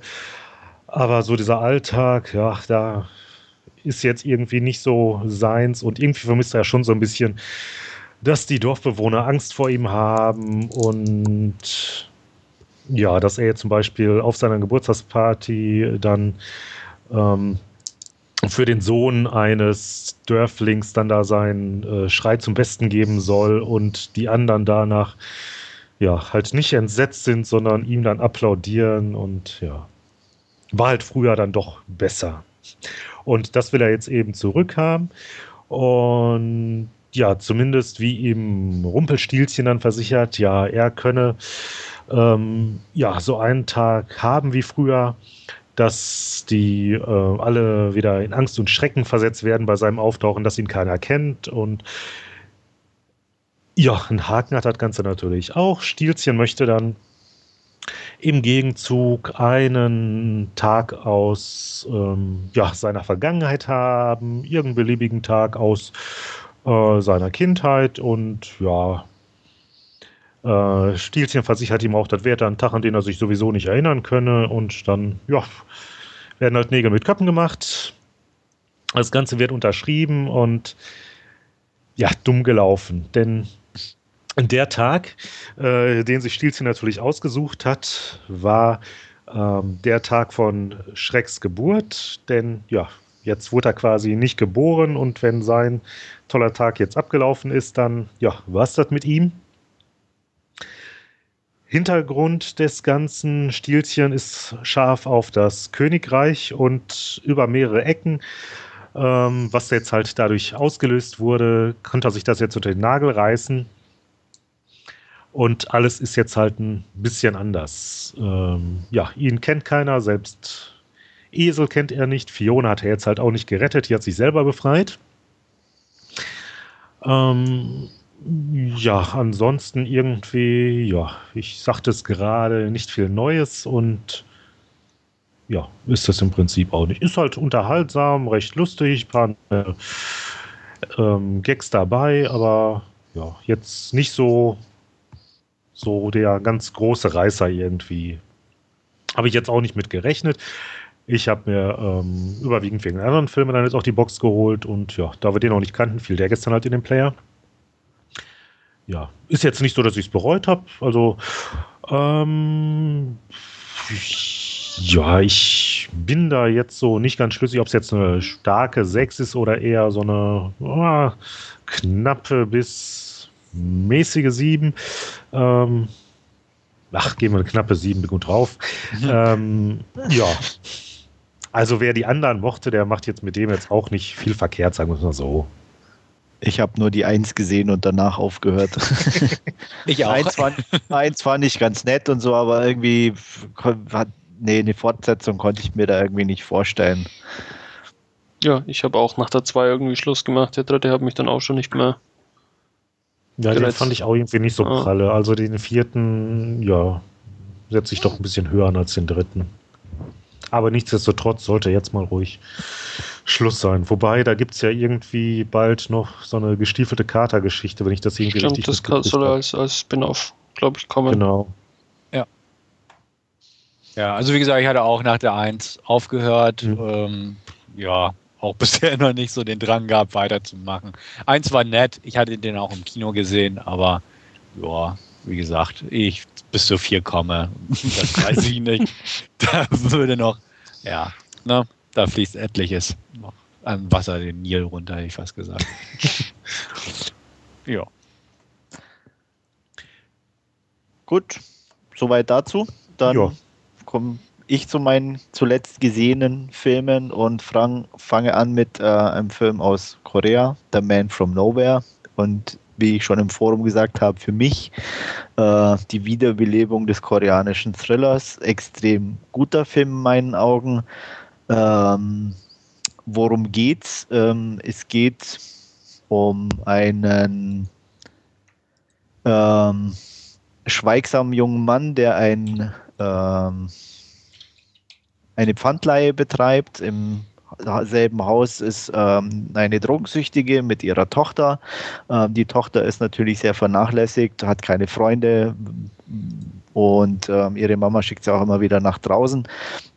Und ihre einzige Anlaufstation ist eben dieser schweigsame junge Mann in dieser Pfandleihe, der aber eigentlich auch gar nichts von ihr will, aber sie, wie sie schon sagt, wenn sie ihn schon nicht mögen darf, dann hat sie eigentlich gar niemand mehr und das wäre eigentlich noch viel schlimmer. Deswegen mag sie ihn einfach, ob er sie jetzt mag oder nicht, spielt eigentlich keine Rolle. Ähm, die liebe drogensüchtige Mama ähm, klaut eines Tages bei einer Übergabe ein paar Drogen zu viel und wird daraufhin von mm, einem, ja, von den Anführern eines Drogenrings ähm, gefangen genommen, inklusive der Tochter. Und ähm, weil sie irgendwie mitbekommen, dass der Pfandlein-Mensch da doch irgendwie Gefühle hegt für die Tochter, zwingen sie ihn dazu, eine Lieferung zu vollziehen an den Gegenspieler, ähm, nutzen das Ganze aber, um den per Polizei hops gehen zu lassen und unser lieber schweigsamer Held äh, wird dabei auch noch gefangen genommen bricht dann aber aus aus, der, aus dem Gefängnis und versucht die Tochter zu finden und zu retten. Ähm, das Ganze wie von koreanischen Thrillern eigentlich gewohnt in extrem stylischen Bildern. Ähm, es wird schnell klar, dass unser guter Held ganz gute Kenntnisse in diversen Kampfsporttechniken hat. Ähm, er kann vor allem ganz hervorragend mit dem Messer umgehen, ähm, was ich extrem klasse fand. Und was mir auch sehr gut gefallen hat, dass die Fights kurz, präzise also nicht zu übertrieben waren. Also sie waren schon immer so ein bisschen knapp an der Grenze, aber immer noch einfach cool und schmerzhaft, deswegen einfach gut. Ähm, optisch einfach klasse, die Darsteller waren eigentlich durch die Bank sehr gut. Ähm, die von Stefan so gehassten humorigen Elemente mhm. waren zwar nicht ganz weg, äh, aber ein bisschen reduziert auf einen äh, nicht ganz so wichtigen Polizisten, der mal ein bisschen blöd durch die Gegend geguckt hat. Ähm, was dann dadurch natürlich nicht so extrem im Vordergrund war und auch, ich sage mal, noch passte. Ähm, aber ja, er war spannend, gut gemacht, die Musik war klasse, die Blu-ray ist extrem gut. Ich habe die US-Blu-ray. Ähm, es gab ein paar kleinere Fehler bei den Untertiteln, wo ein Buchstabe gefehlt hat, aber bildtechnisch extrem gut, fand ich zumindest. Ähm, auch der Sound klasse und wie gesagt, ähm, Darsteller gut, die Fights waren klasse, auch gerade zum Schluss. Ich fand den extrem gut, den Kampf. Äh, Wolfgang wird vielleicht noch ein bisschen was auch gleich dazu sagen können. Er hat den auch gesehen. Äh, auf jeden Fall habe ich mich sehr gut unterhalten gefühlt und deswegen gibt es auch gute 8 von 10 Punkten. Ja. Wolfgang? Du kann mich da deiner Meinung äh, nahtlos anschließen. Ich fand den auch ähm, extrem gut, äh, habe mich super unterhalten, war schön wendungsreich, äh, die Bilder, wie von dir angesprochen, auch äh, einfach toll, äh, ausstattungstechnisch sehr cool. Das kleine Mädchen, erwähnen wir immer wieder in unserem Podcast, nicht genervt, war von daher auch sehr gut. Im Gegenteil, war sogar sehr sympathisch, das kleine Mädchen, fand ich. ja, hat einfach Spaß gemacht, war abwechslungsreich, war nicht alles von Anfang an klar, was passiert ähm, ja, einfach mal wieder eine gute koreanische Crime-Thriller-Action-Mischung, die, die da ja. gekommen ist, was man, glaube ich, schon länger nicht mehr gesehen hat, mit ein paar wenigen Ausnahmen jetzt. Äh, aber so auf dem Level hat man, glaube ich, schon lange nichts mehr gesehen. Ja, also fand ich auch. Wie gesagt, der Schluss hatte ich auch im Forum schon geschrieben, war ein bisschen mir zu Heususen-mäßig, ähm, aber das davor hat doch ich ja. sag mal, nee, äh, einiges gut gemacht, deswegen ähm, war es dann nicht ganz so schlimm. Ähm, und er war eigentlich auch gerade auch mit, durch diese Messerdinger e, schon extrem blutig. Also äh, ja, ähm, äh, ich meine, man kann fast sagen, er hat es schon zelebriert, ja. die anderen da irgendwie auszuschalten. Also so einfach mal äh, ganz schnell haben die alle nicht ihr das andere, die andere Seite betreten, um es mal so zu formulieren. Er hat sich da schon Zeit gelassen, obwohl die Fights selber relativ kurz und knackig waren. Ähm, die, die er bekämpft hat, haben noch ein bisschen gelitten. ähm, also von daher, wie gesagt, also optisch auch die Fights echt super in Szene gesetzt und deswegen, ja, werde ich mir bald mal wieder angucken. Ja. Also kann ich empfehlen. Also wie gesagt, wer koreanische Filme und Thriller mag und da eben auch gute Action, der ist da definitiv richtig aufgehoben. Genau. Auch von mir 8 von 10 habe ich damals auch vergeben. Ich habe auch die US Blu-ray, wie du. Kann mich da auch ja. komplett anschließen. Also die ist wirklich gut und die ist relativ preiswert auch zu haben. Ja. ja. Andreas hat es ja schon so ein bisschen vorweggenommen. Ähm, ist nicht so mein Fall.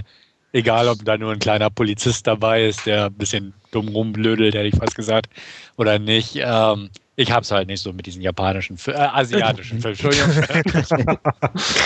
ich will es einfach mal verallgemeinern und sagen, mit diesen asiatischen Filmen ähm, habe ich es nicht so. Und äh, dementsprechend, es klingt ja ganz nett, wenn ihr es immer schildert, aber wenn ich die Filme gucke, dann passt es mir trotzdem nicht. Ja, ähm, ja also dementsprechend, auch wenn es gut klingt, was ihr so beschreibt, glaube ich nicht, dass ich so wirklich nur eine Freude dran hätte. Also dementsprechend werde ich auch diesen Titel einfach mal auslassen. Also ich glaube, du hättest deinen Spaß schon an den, an den, an den Kämpfen. Mhm. Ja. Weil die wirklich klasse gemacht sind und allem, aber ja, am Rest halt wieder weniger, weil es ja halt schon typisch in Anführungsstrichen koreanisch ist. Ähm, äh, doch ein bisschen auch die ruhigere Erzählweise wieder ähm, und auch, ähm, ja, ich sag mal, von, von den Charakteren halt, wie man es so kennt. Mhm. Ähm, deswegen wird es da für dich auch keine große Überraschung geben oder, oder so. Und ähm, ja, wie gesagt, die, die, die Fights könnten dich ein bisschen so bei der Stange halten, aber das wäre es dann, glaube ich, also vermute ich mal. Ja, ja, das ist es ja auch. Also ich, ich gucke ja ab und an durchaus mal asiatisches Kino oder asiatische Filme an sich. Und da gibt es natürlich auch immer punktuell Sachen, wie du selbst sagst, hier wären es wahrscheinlich die Fights oder bei manch anderen ist es die Optik oder irgendwas bestimmtes andere, die Impression von einer asiatischen Neon-Metropole oder so. Ähm, definitiv. Also diese Gesamt ja, Geschichte fügt sich bei mir einfach nicht so ganz zusammen, weil es immer noch bestimmte Sachen gibt, die, die einfach bei mir zu negativ herausstrechen. Und ähm, ja, also du, du hast es ja auch ganz gut so beschrieben, wie ich es empfinde. Aber wenn, wenn irgendjemand in deinem Bekanntenkreis den mal hat oder guckt, ähm, hm, lauf nicht okay. weg, guck ihn mal mit an. ja, okay, gut. Gut. Werde ich im ähm, Hinterkopf behalten. Wunderbar. Ja, ich habe den gerade direkt auch äh, auf meine Amazon-Merkliste gesetzt und Gut. ja, da habe also ich schon länger nichts mehr so an Nachschub gehabt. Ich eben auch nicht und hatte eben nur Gutes gelesen und gehört und ähm, dachte, okay, bei dem Preis, ähm, ich glaube 13,99 oder so Dollar, hm. ähm, kann man eigentlich nicht viel falsch machen. Und ich glaube, bei Axel gibt es ihn auch relativ günstig, oder? Ja. Wolfgang war das, glaube ich, von Axel. Ne? Ich hatte ihn von Axel, da waren es, glaube ich, 13,99 Euro oder irgend sowas um den Dreh rum. Ja, ja. Und ähm, ja, wobei die ja doch dann wieder umrechnen in ja. Dollar. Und ich hatte dann mal geguckt und eigentlich war es dann im Endeffekt genauso teuer wie bei Amazon ja. oder so. Und von daher. Aber wie gesagt, auch René, du guckst ja so Teile doch auch ganz gern. Ähm, kann ich mir vorstellen, er könnte auch, auch was für dich sein. Wobei ich auch immer noch mal ähm, zusehen muss, dass ich mir da immer noch mal ähm, na, Gott, Wortfindungsstörung, wie ist noch gleich? Ähm, ach, diese eine Cop-Trilogie, die wollte ich mir auch mal zulegen. Betreffend Infernal jetzt, Affairs. Dankeschön. Bitteschön. Wo wir jetzt gerade von äh, ja.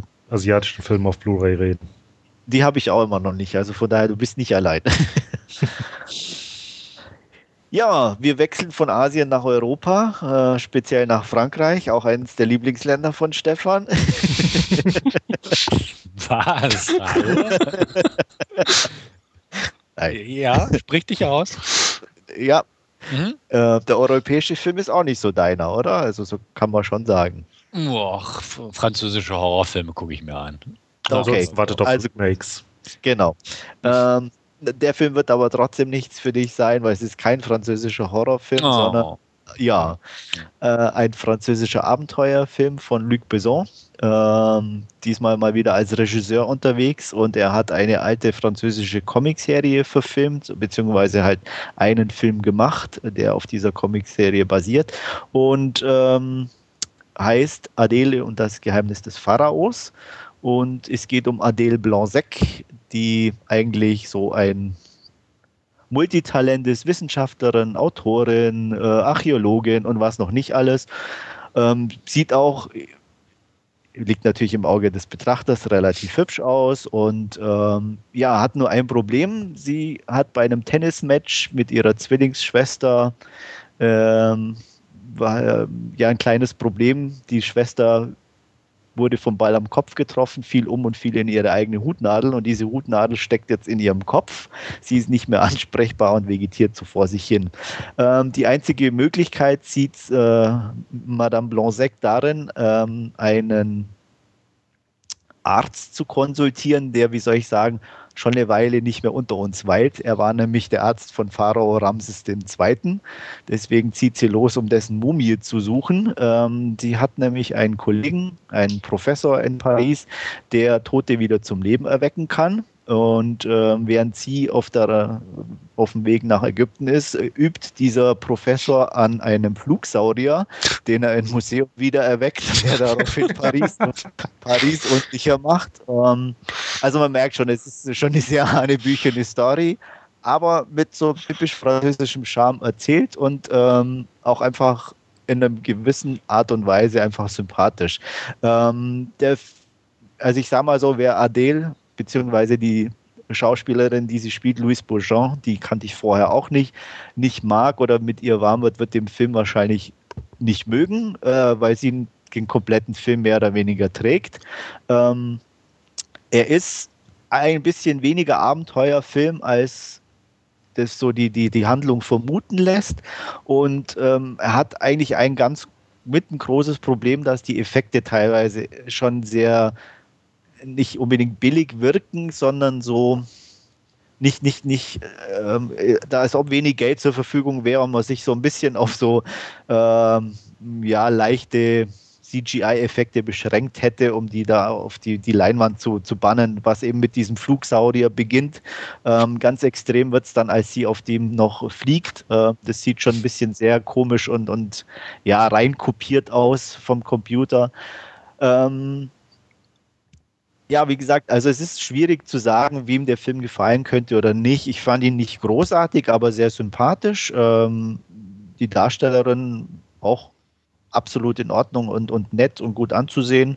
Ähm, klasse fand ich, obwohl es tricktechnisch ziemlich billig war, ist, dass sie zum Schluss halt wirklich diese Mumie wieder erweckt und der ist vom Humor her sehr trocken. Ähm, und ähm, ja, und es bleibt nicht die einzige Mumie, die da plötzlich durch Paris stapft. Ähm, ja, von daher netter, kleiner Abenteuerfilm ohne großen Tiefgang und so ein bisschen mit einem Schwung Amelie mit drin. Ähm, von daher für Freunde des französischen Films einigermaßen empfehlenswert. Nur, wie gesagt, nicht zu viel Abenteuerfilm erwarten. Ähm, mehr so eine nette kleine seichte Komödie und ähm, deswegen von mir 6 von 10 Punkten. Ja, du hast es erwähnt, Amelie, ähm, französischer Film, den ich mag und der kein Horrorfilm ist. Aber ich glaube, dein Funke Amelie wird nicht reichen, um mir diesen Film schmackhaft machen zu können. Nee, ich würde dir auch nie empfehlen, weil der, also da könnte, könnte ich schwören, dass der nichts für dich ist. Ja, ähm, gut, dann nehme ich einfach diese Empfehlung äh, kommentarlos an und bedanke mich dafür. Sehr gern. Stefan, äh, Stefan hat ja seine Meinung ja. dazu abgegeben. Wolfgang? Ja, ähm, klingt meiner Meinung nach nicht ganz verkehrt. Werde ich mir definitiv mal auch auf die Leihliste packen. Könnte durchaus ganz interessant sein. Vor allem Luc Besson, der ja mal wieder Regie geführt hat, was er, glaube ich, schon länger nicht mehr getan hat. Ähm, ja, werde ich mir rein Interesse halber wohl schon mal anschauen.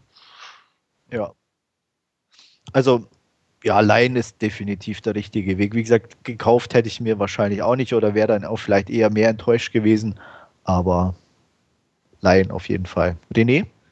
Ähm, ja, steht bei mir auf der Leihliste und ja, interessiert mich durchaus und zwar auch seit ich den äh, ersten Trailer gesehen hatte. Also ich denke mal, das ja, wird so meinen Geschmack durchaus treffen. Ja, ich. also ich sag mal so, wenn, wenn der Trailer einem irgendwie ein bisschen zusagt, ähm, kann man es mal versuchen, wenn der schon Kopfschütteln verursacht, besser bleiben lassen. Jo, ähm, ich wechsle das Genre, komme dann eher zum Horror-Thriller-Genre und ähm, auch zu einem Film, den Stefan mehr zugeneigt ist. Ähm, And Soon the Darkness mit Odette Justmann und Amber Heard und äh, Mr. Herr der Ringe Karl Urban. Ähm, worum geht's? Es geht um zwei Freundinnen, die in oh, schlag mich tot, Argentinien war das, glaube ich. Stefan, yep. hilf mir mal kurz. Argentinien äh, mit dem Fahrrad unterwegs sind. Es ist der letzte Tag. Sie sind in einem kleinen Ort, äh, müssen am nächsten Tag unbedingt einen Bus bekommen. Ähm, ja, die eine ist dann eher so die, die nette, schüchterne, die gerade von ihrem Freund verlassen wurde, gespielt von Amber Heard. Und Ed Justman ist dann eher so ein bisschen die leicht frivole, die die Einheimischen anmacht und äh, auch am Abend in der Kneipe gleich äh, in die Vollen geht sozusagen. Ähm, ist passiert, wie es passieren muss. Der Wecker klingelt leider nicht. Äh, man verpasst den Bus und zu allem Überfluss kommt es noch zum Streit zwischen den beiden Freundinnen, wodurch äh, Amber Heard ähm, alleine losfährt und als sie dann versucht, äh, ihre Freundin zu erreichen bzw. zu treffen, ist diese verschollen. Ähm, ja, und sie macht sich eben auf die Suche nach ihr. Die Polizei ist keine große Hilfe. Karl Urban taucht auf, der seine ebenfalls verschollene Freundin sucht und gemeinsam versuchen sie eben rauszufinden, was passiert ist. Ähm, so dumm wie sich die Story anhört, so dumm ist leider auch der Film. Ähm, ich konnte außer Amber Heard, die wirklich eine solide Leistung abliefert, relativ wenig Gutes an dem Film feststellen. Er hat ein paar nette optische Sachen. Es ist eine ziemlich klasse Location mit dabei, wie ich fand. Äh, so eine zerstörte Stadt. Ähm, man weiß nicht genau, verbrannt oder, oder, oder überschwemmt. Also auf jeden Fall sieht es ziemlich cool aus. Ähm, sehr nervig Odette Justmann, die werde ich wahrscheinlich mein Leben lang nicht mögen. Ähm, sie hat eine piepsige Stimme, sie kann nicht schauspielern. Hier passt sie sogar einigermaßen in die Rolle, weil die Freundin eigentlich strunzdumm ist. Und ähm, Karl Urban ist einfach irgendwie naja, Mr. Holzfällerhemd unterwegs und kann eigentlich auch nicht viel beitragen. Dazu ist die Story leider sehr langsam und irgendwie auch unaufgeregt und unspannend und äh, ja einfach auch schon tausendmal erzählt worden. Und was halt echt der Hammer ist, dass innerhalb von der ersten, naja, nicht ganz die erste Einstellung, aber nach dem Intro mit der ersten Einstellung eigentlich klar ist, wer dahinter steckt, so ungefähr. So eindeutig äh, wurde es per Kamera und Musik eigentlich schon eingeläutet. Und das ist dann, naja, der Tod für den ganzen Film mehr oder weniger. Ähm, wie gesagt, dank der Locations, einiger netten Aufnahmen, Amber Heards, ähm, ja, so um die vier von zehn Punkten ist, glaube ich, noch drin. Stefan? Ja, ich habe den auch gesehen. Ja. Ähm, teile deine Kritik zu Teil. Ähm, punktetechnisch gehe ich einen drauf, eine glatte 5 von 10. Ich fand den Film in Ordnung. Ähm, ich unterschreibe dir jederzeit, dass der Film unoriginell und so weiter ist, klar. Ich fand ihn auf eine altmodische Art ganz unterhaltsam. Also er geht keine moderne Torture-Porn-Wege und so, sondern erzählt einfach eine stringente Geschichte von A bis Z. Ähm, ich fand die Locations auch schön, wahrscheinlich ein Tick schöner als du, weil die würde ich ein bisschen mehr herausheben. Ich fand die argentinischen Landschaften sehr schön und die Stadt, wie du selbst sagst, die war einfach klasse. Und ich denke mir auch, warum hat da früher noch keiner einen Film gedreht, weil das sieht echt einfach cool aus. Also Endzeitfilm würde da toll wirken. Sehr, ja, perfekt. Ja. Ähm, ja, also wie gesagt, es ist einer dieser Filme, den guckt man sich an und äh, ich habe mich nicht gelangweilt gefühlt, muss ich auch sagen. Er ging so an einem vorbei und ja, dann war er auch schon vorbei. Unoriginell bis zum geht nicht mehr definitiv. Ist ja auch ein Remake, sage ich mal, von einem Film, den irgendwie kein Schwein kennt, der aber auch genauso heißt. Äh, eine britische Produktion, die in Frankreich angesiedelt war. Jetzt haben wir einen argentinischen Regisseur und der hat es in seinem Heimatland sozusagen angesiedelt, das Ganze, aber halt nicht wirklich spannender gemacht als wahrscheinlich vor 40 Jahren, als das Original entstand. Ähm, ja, du hast auch mir so ein bisschen Wind aus den Segeln genommen mit Judith Justmann. ähm, ich fand sie in, absolut in Ordnung, weil sie die Rolle halt so verkörpert hat, wie die Rolle angelegt war. Ähm, ich habe irgendwie nicht so die Abneigung gegen sie wie du. Ich würde auch nie sagen, sie ist eine tolle Schauspielerin, definitiv nicht. Aber ich fand, sie hat es einfach hier gepasst, weil die Rolle einfach so war. Es, ne? ähm, ja, also viel mehr kann man da auch nicht sagen. Wie gesagt, mit 4 von 10 und 5 von 10 liegen wir auch nicht weit auseinander. Und ja. äh, ich fand ihn okay. Ich mag Amber Heard. Du hast ihr ja auch mal eine solide Leistung bescheinigt. Ich fand sie gut. Und ähm, man kann sie sich angucken. Also es ist definitiv für viele bestimmt keine Kaufempfehlung. Eine Leihempfehlung kann man definitiv auch aussprechen für jemanden, der sich grundsätzlich für diese Materie interessiert. Man soll halt kein Torture-Porn erwarten und auch keine Innovationen und ähnliches. Karl Urban stimme ich dir auch zu, der war einfach irgendwie da. ja. Durchlief so den Film parallel irgendwie. Ähm, ja, also wie gesagt, kein, kein großer Wurf, aber ich fand ihn okay, kann man sich angucken. Langweilige Note, 5 von 10. Aber also tiefer würde ich eigentlich auch nicht gehen. Vielleicht, weil ich auch die Odette nicht ganz so verabscheue wie du, hätte ich fast gesagt. Ja, aber selbst wenn ich die außen vor lasse, es gab so halt so ein paar Entscheidungen. Allein das mit dem Radiowecker, das war ja, so, ja. so dumm. war so dumm. Und auch die, die, die, ich weiß auch nicht, allein die Handlung der einzelnen Personen, die waren alle nur dumm. Obwohl das fand ich ging. Also da, da musst du doch jetzt Ehrlich? mal ein, zum Beispiel, also nenn, nenn, mir mal ein Beispiel, das mit dem Radiowecker, okay, dass da die Wand so pappdünn war, dass wenn man gegen die Wand klopft, der Stecker rausfällt. Mhm, ja, guck, okay. nein. Ähm, als Mr. Äh, Holzfällerhemd den Hauptverdächtigen in Anführungsstrichen mit der Waffe bedroht, dreht sich um und äh, ne Hallo, ja, also, okay, Mr. Hauptfeldheim. Ich dachte, du bezogst es jetzt mal ein bisschen mehr auf die Mädels. Weil ich fand ja, eigentlich auch, so. Naja, auch, auch die Mädels. Also, ich bin ja, in einem fremden Land allein als Mädchen und dann mache ich ne, die Jungs so an wie die eine und wundere mich dann, wenn einer mehr will. Ja. Äh, ähm, ja, gut. Also, Ah. Sie wollte ja, glaube ich, auch eher mehr, aber dann irgendwie nicht in dieser Situation. Naja, ich meine, ganz ehrlich, sie hat Fick mich auf der Stirn stehen gehabt. Ja, eben. Also, also ähm, ja, und dann muss ich mich doch nicht wundern, oder? Also, ja, ja, ja, da versteht der Südamerikaner keinen Spaß bei sowas. Nee, eben. ja, aber mich, äh, wie gesagt, das war so. Ja einfach ja. dumm und klischeehaft. Und, ja, es, äh, ja, also aber ich finde so von, von teilweise von den, also es, es war nicht so fies wie in den meisten anderen Genreproduktionen, sage ich mal, mit völlig unlogischen Twists, fand ich, waren da nicht. Ähm, nee, das nicht. Es war aber nicht das eine ja so dämliche Entscheidung, fand ich nicht. Klar, wenn du es so schilderst, dass, dass sie halt so ein leichtes Mädchen war und sich dann nicht wundern muss. Äh, natürlich, was soll ich darauf erwidern? Kann ich dir nur zustimmen, klar. aber ähm, ich sag mal so, sie sind, ne, sie haben danach gefragt, ob sie da zu dieser Villa del Lago rausfahren. Die eine ja, Dame hat gesagt, oh, ist kein guter Ort. Also sind sie auch mal nicht hingefahren, so ungefähr. Ja, also, aber auch der Streit und dass sie dann sich trennen und ja, sie hat ja ah. Handyverbindung eigentlich. Also weiß ich nicht. Das sehe ich jetzt nicht so, muss ich sagen. Naja, also. Naja, okay.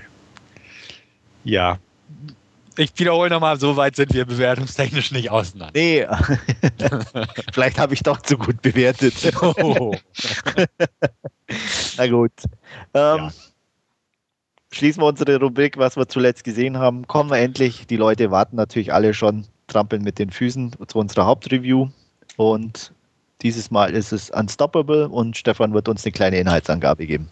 Genau, Unstoppable, das neueste Werk von Tony Scott ähm, basiert auf wahre Begebenheiten. Ein tatsächlicher Vorfall aus dem Jahre 2001 liegt dem zugrunde. Natürlich etwas Hollywood-kompatibel, sprich spektakulärer aufgearbeitet jetzt von Mr. Scott. Worum geht's?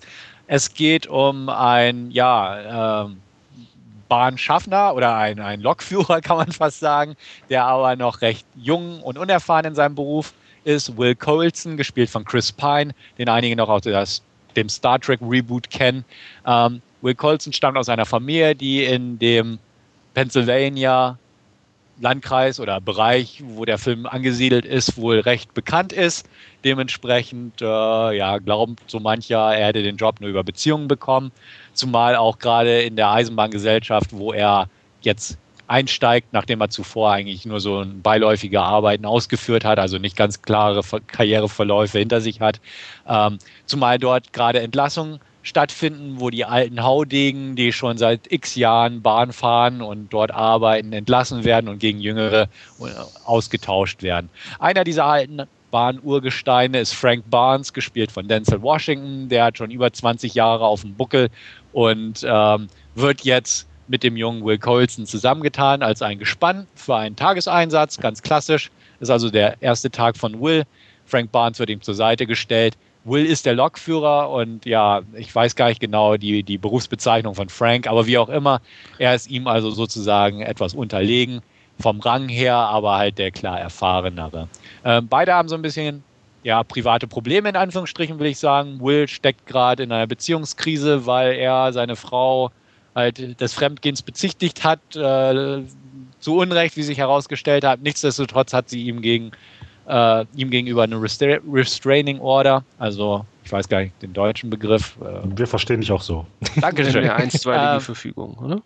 Ah, ja, hervorragend. Einstweilige Verfügung erwirkt, ähm, dass sie ihm nicht nähert. Äh, er kann sein Kind dementsprechend nicht vernünftig besuchen und ähnliches.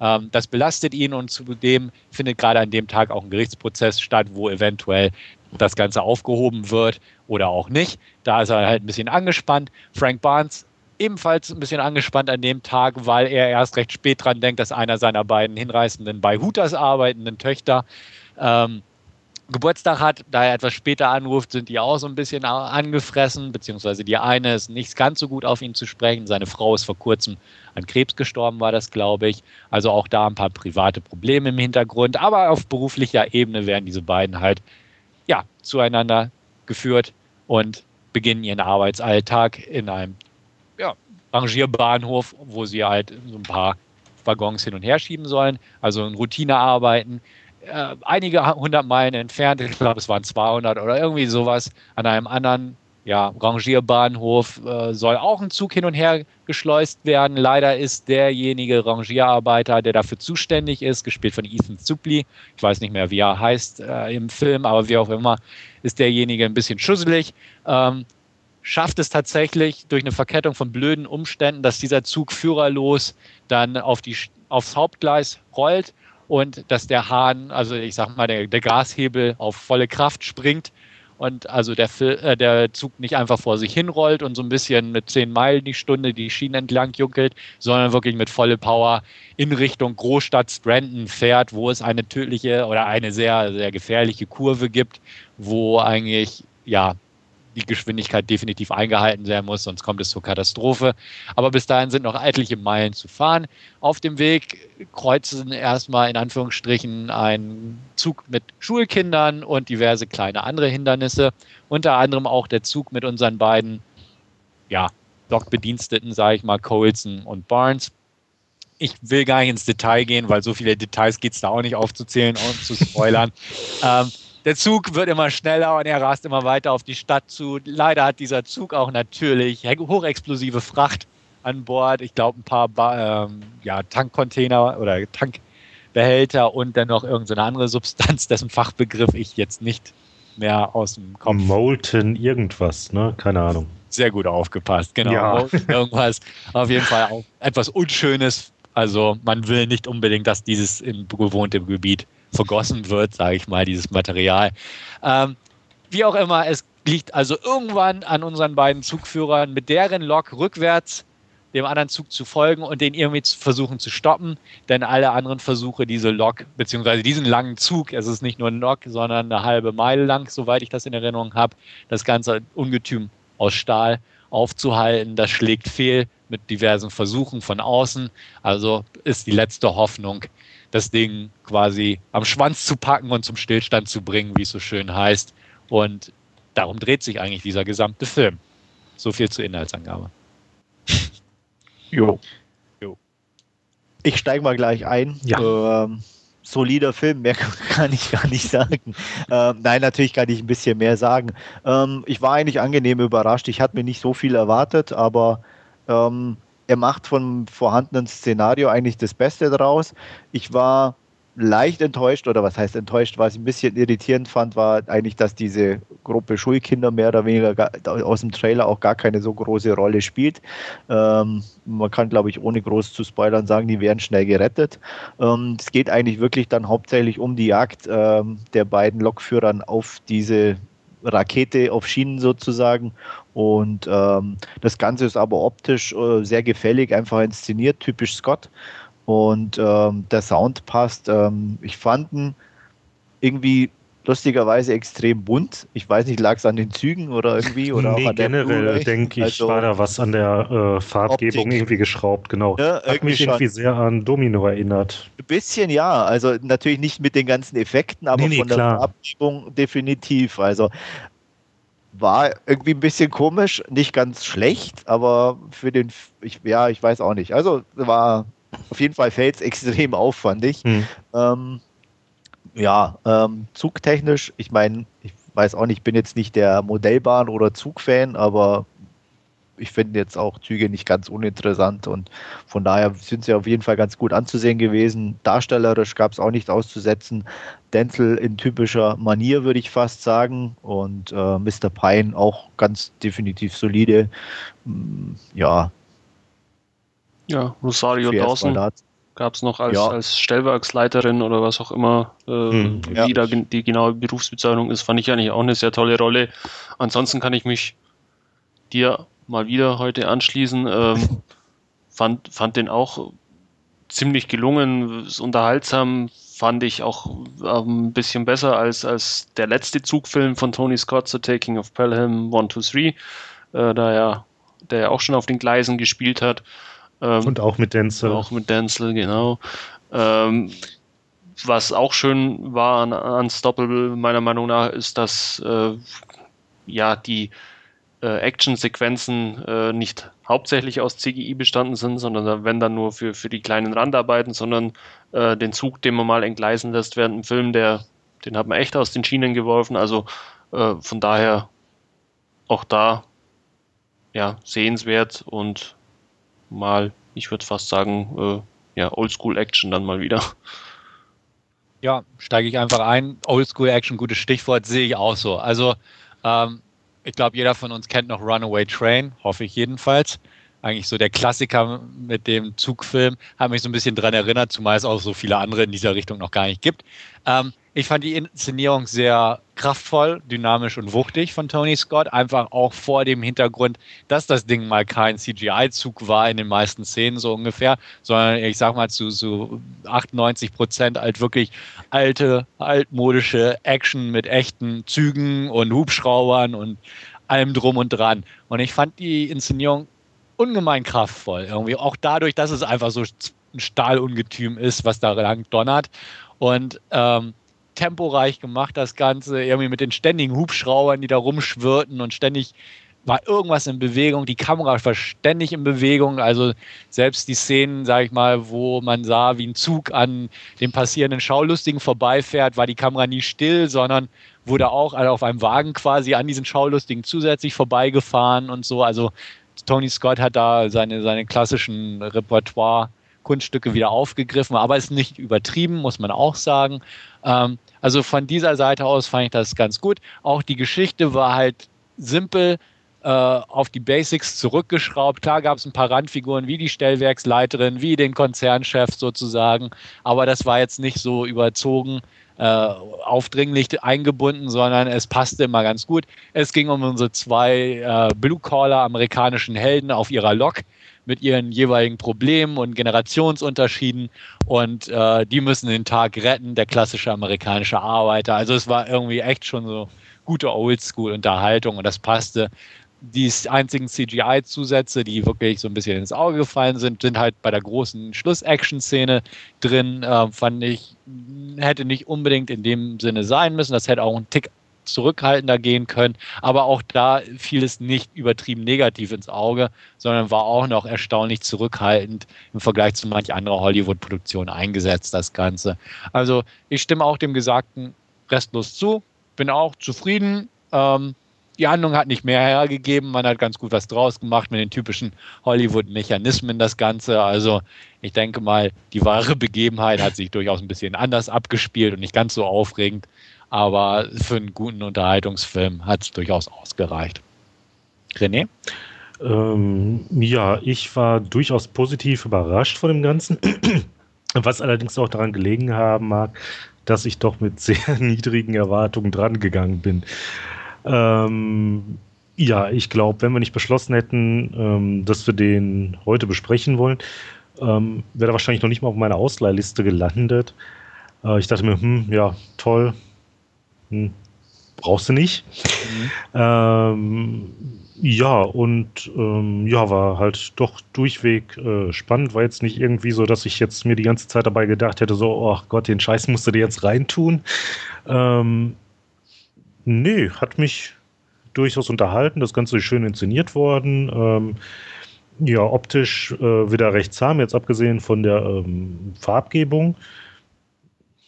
Ähm, ja, ich glaube, da hatten wir ja bei dem ähm, äh, Pelham dann hier und da doch so die eine oder andere kleinere optische Spielerei, auf die dann jetzt hier dann doch auch noch verzichtet wurde. Hm. Ja, schauspielerisch, wie ihr schon gesagt habt, solide und ähm, ja, also ich denke doch, dass ich die Blu-ray weiterhin behalten werde und mit denen irgendwann doch nochmal anschaue.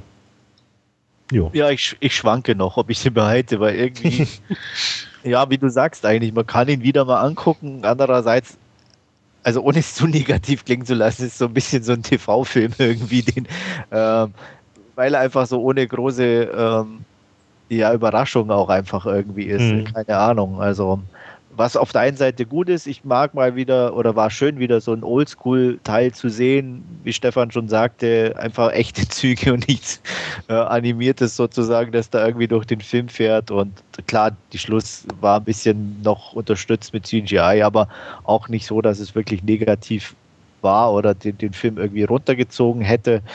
Ähm, ja, von daher, wie gesagt, ich bin noch unschlüssig und ja, die Blu-ray ja. ist aber auf alle Fälle schönes Demo-Material fürs Heimkino. Absolut. Ähm, ja, sowohl wie gesagt, soundtechnisch wie auch äh, für Bild.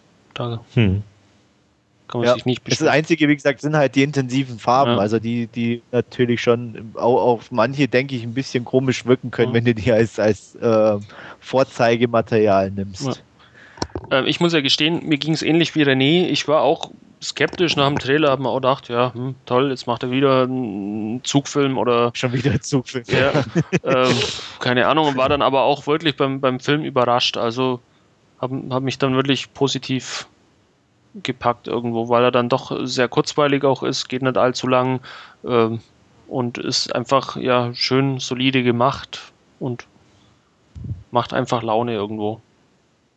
Und auch Ethan Suppley, äh, dieser dusselige Dings fand, fand ich witzig. Rangierarbeiter. Rangierarbeiter, ja. Mhm. Fand ich recht witzig mal wieder zu sehen. Hat man, glaube ich, auch schon länger nichts gesehen von ihm. Der war halt früher immer in diesen älteren Kevin Smith-Filmen zugegen. Mhm. Ja. Nee, also das, das sehe ich auch so. Also gute Unterhaltung. Ähm, Pelham fand ich auch solide, sage ich mal. War jetzt nicht so der große Wurf.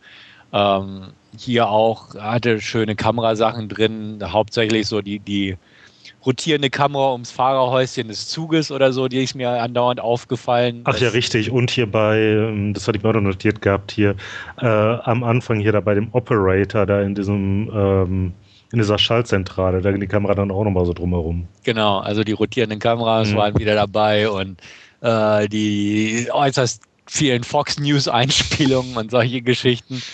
Äh, nee, also war in Ordnung. War jetzt kein, kein äh, visueller Overkill oder Override wie Domino oder so, auch weil der Name schon fiel. Mhm. Ähm, sondern es, man sah, es war ein Tony Scott-Film, aber es war ein etwas zurückhaltenderer, ähnlich wie ja schon Pelham auch war, in dem Sinne.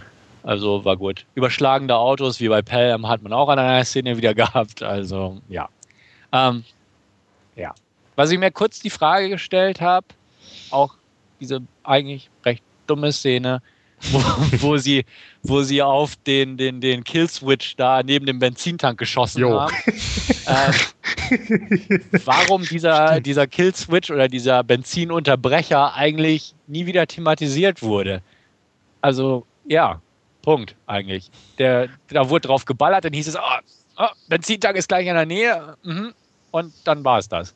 Und dann hat man versucht. Mit dem Wagen an die Lok ranzufahren und ähnliches, statt irgendwie mit dem Besenstiel vom Wagen aus diesen Knopf zu drücken oder so, wo Wenn ich davon ab hätte man ja auch andere Geschosse irgendwie nehmen können, ja, statt oder, der ne? regulären Munition. Ja. Eben, also deswegen, der, der taucht in dieser einen Szene auf, dieser Knopf mit der Funktion und dann tauchte er nicht mehr auf. Und da dachte ich auch, äh, okay, wenn es da so eine Möglichkeit gibt, dann hätte man die vielleicht irgendwie. Ja, dann hättest du es halt gemacht. Halt ja, ich hätte das gemacht, mit dem Besenstiel vom Pickup aus. Ich sag's euch. genau. Ja. Ja, aber das stimmt schon, das habe ich mir auch gefragt. Oder ich hätte dann halt wirklich einen Scharfschützen genommen oder drei, Hm. vier Scharfschützen irgendwo platziert, die das Teil bestimmt getroffen hätten oder so, ne? Also, aber dann wäre natürlich auch der Ja, Film das schon ist aber nicht so ja. einfach, glaube ich. Also, wenn, Nein, so, einfach, aber, wenn so ein aber, Ding 70 km/h fährt, da den, den kleinen Knopf Aber dazu- ein- Ja, nicht einfach, aber da äh, gibt es einfach- bestimmt irgendjemanden. Genau, also leichter wahrscheinlich wie so ein paar äh, untrainierte Cops, die da am Straßenrand stehen und wild drauf losballern. Das wäre Auf jeden Fall definitiv nette, leichte Unterhaltung mit einem Oldschool-Flair, klasse Optik, sehr dynamisch, wie Stefan gesagt hat und deswegen gibt es von mir sieben von zehn Punkten. So, Dem schließe ich mich auch wieder an. Das ist erschreckend heute. furchtbar, oder? Ja, bei sieben lande ich auch. Ähm, ja, ich auch. Was soll ich sagen? Ja. Wir müssten uns doch mal kontroversere Filme aussuchen. Mhm. Das ist ja echt nicht wahr hier. Unglaublich. Ja. Ich würde mal vorschlagen, wir holen uns noch einen Asiaten oder Ja. Nein, machen wir natürlich nicht, beziehungsweise vielleicht äh, werden wir sehen. Ähm, könnte auf jeden Fall mal interessant werden. Ähm, ja, ich denke, wir können hier zum Ende kommen und sagen, war uns ein Vergnügen. Mir hat es Spaß gemacht, wie immer. Ich hoffe, euch auch. Wir hören uns bei Ausgabe Nummer 51 und ich sage bis dahin, tschüss, euer Andreas. Ja, vielen Dank fürs Zuhören wieder und bis zum nächsten Mal. Ciao. Äh, ja, bevor ich mich jetzt noch verabschiede, natürlich wie immer an dieser Stelle, ähm, falls ihr irgendwas an Anregungen, Kritik, whatever habt, ähm, entweder auf den eingängigen ähm, Podcast-Portalen oder per E-Mail an ähm, Mist, ich hab's vergessen. Helfen wir aus. Podcast.dvdnah.com. Besonders schwer. Genau, Dankeschön. Ja. okay, dann ja, bis zum nächsten Mal. Ciao. Tschüss, auf Wiederhören, bis zum nächsten Mal. Macht's gut. Ciao.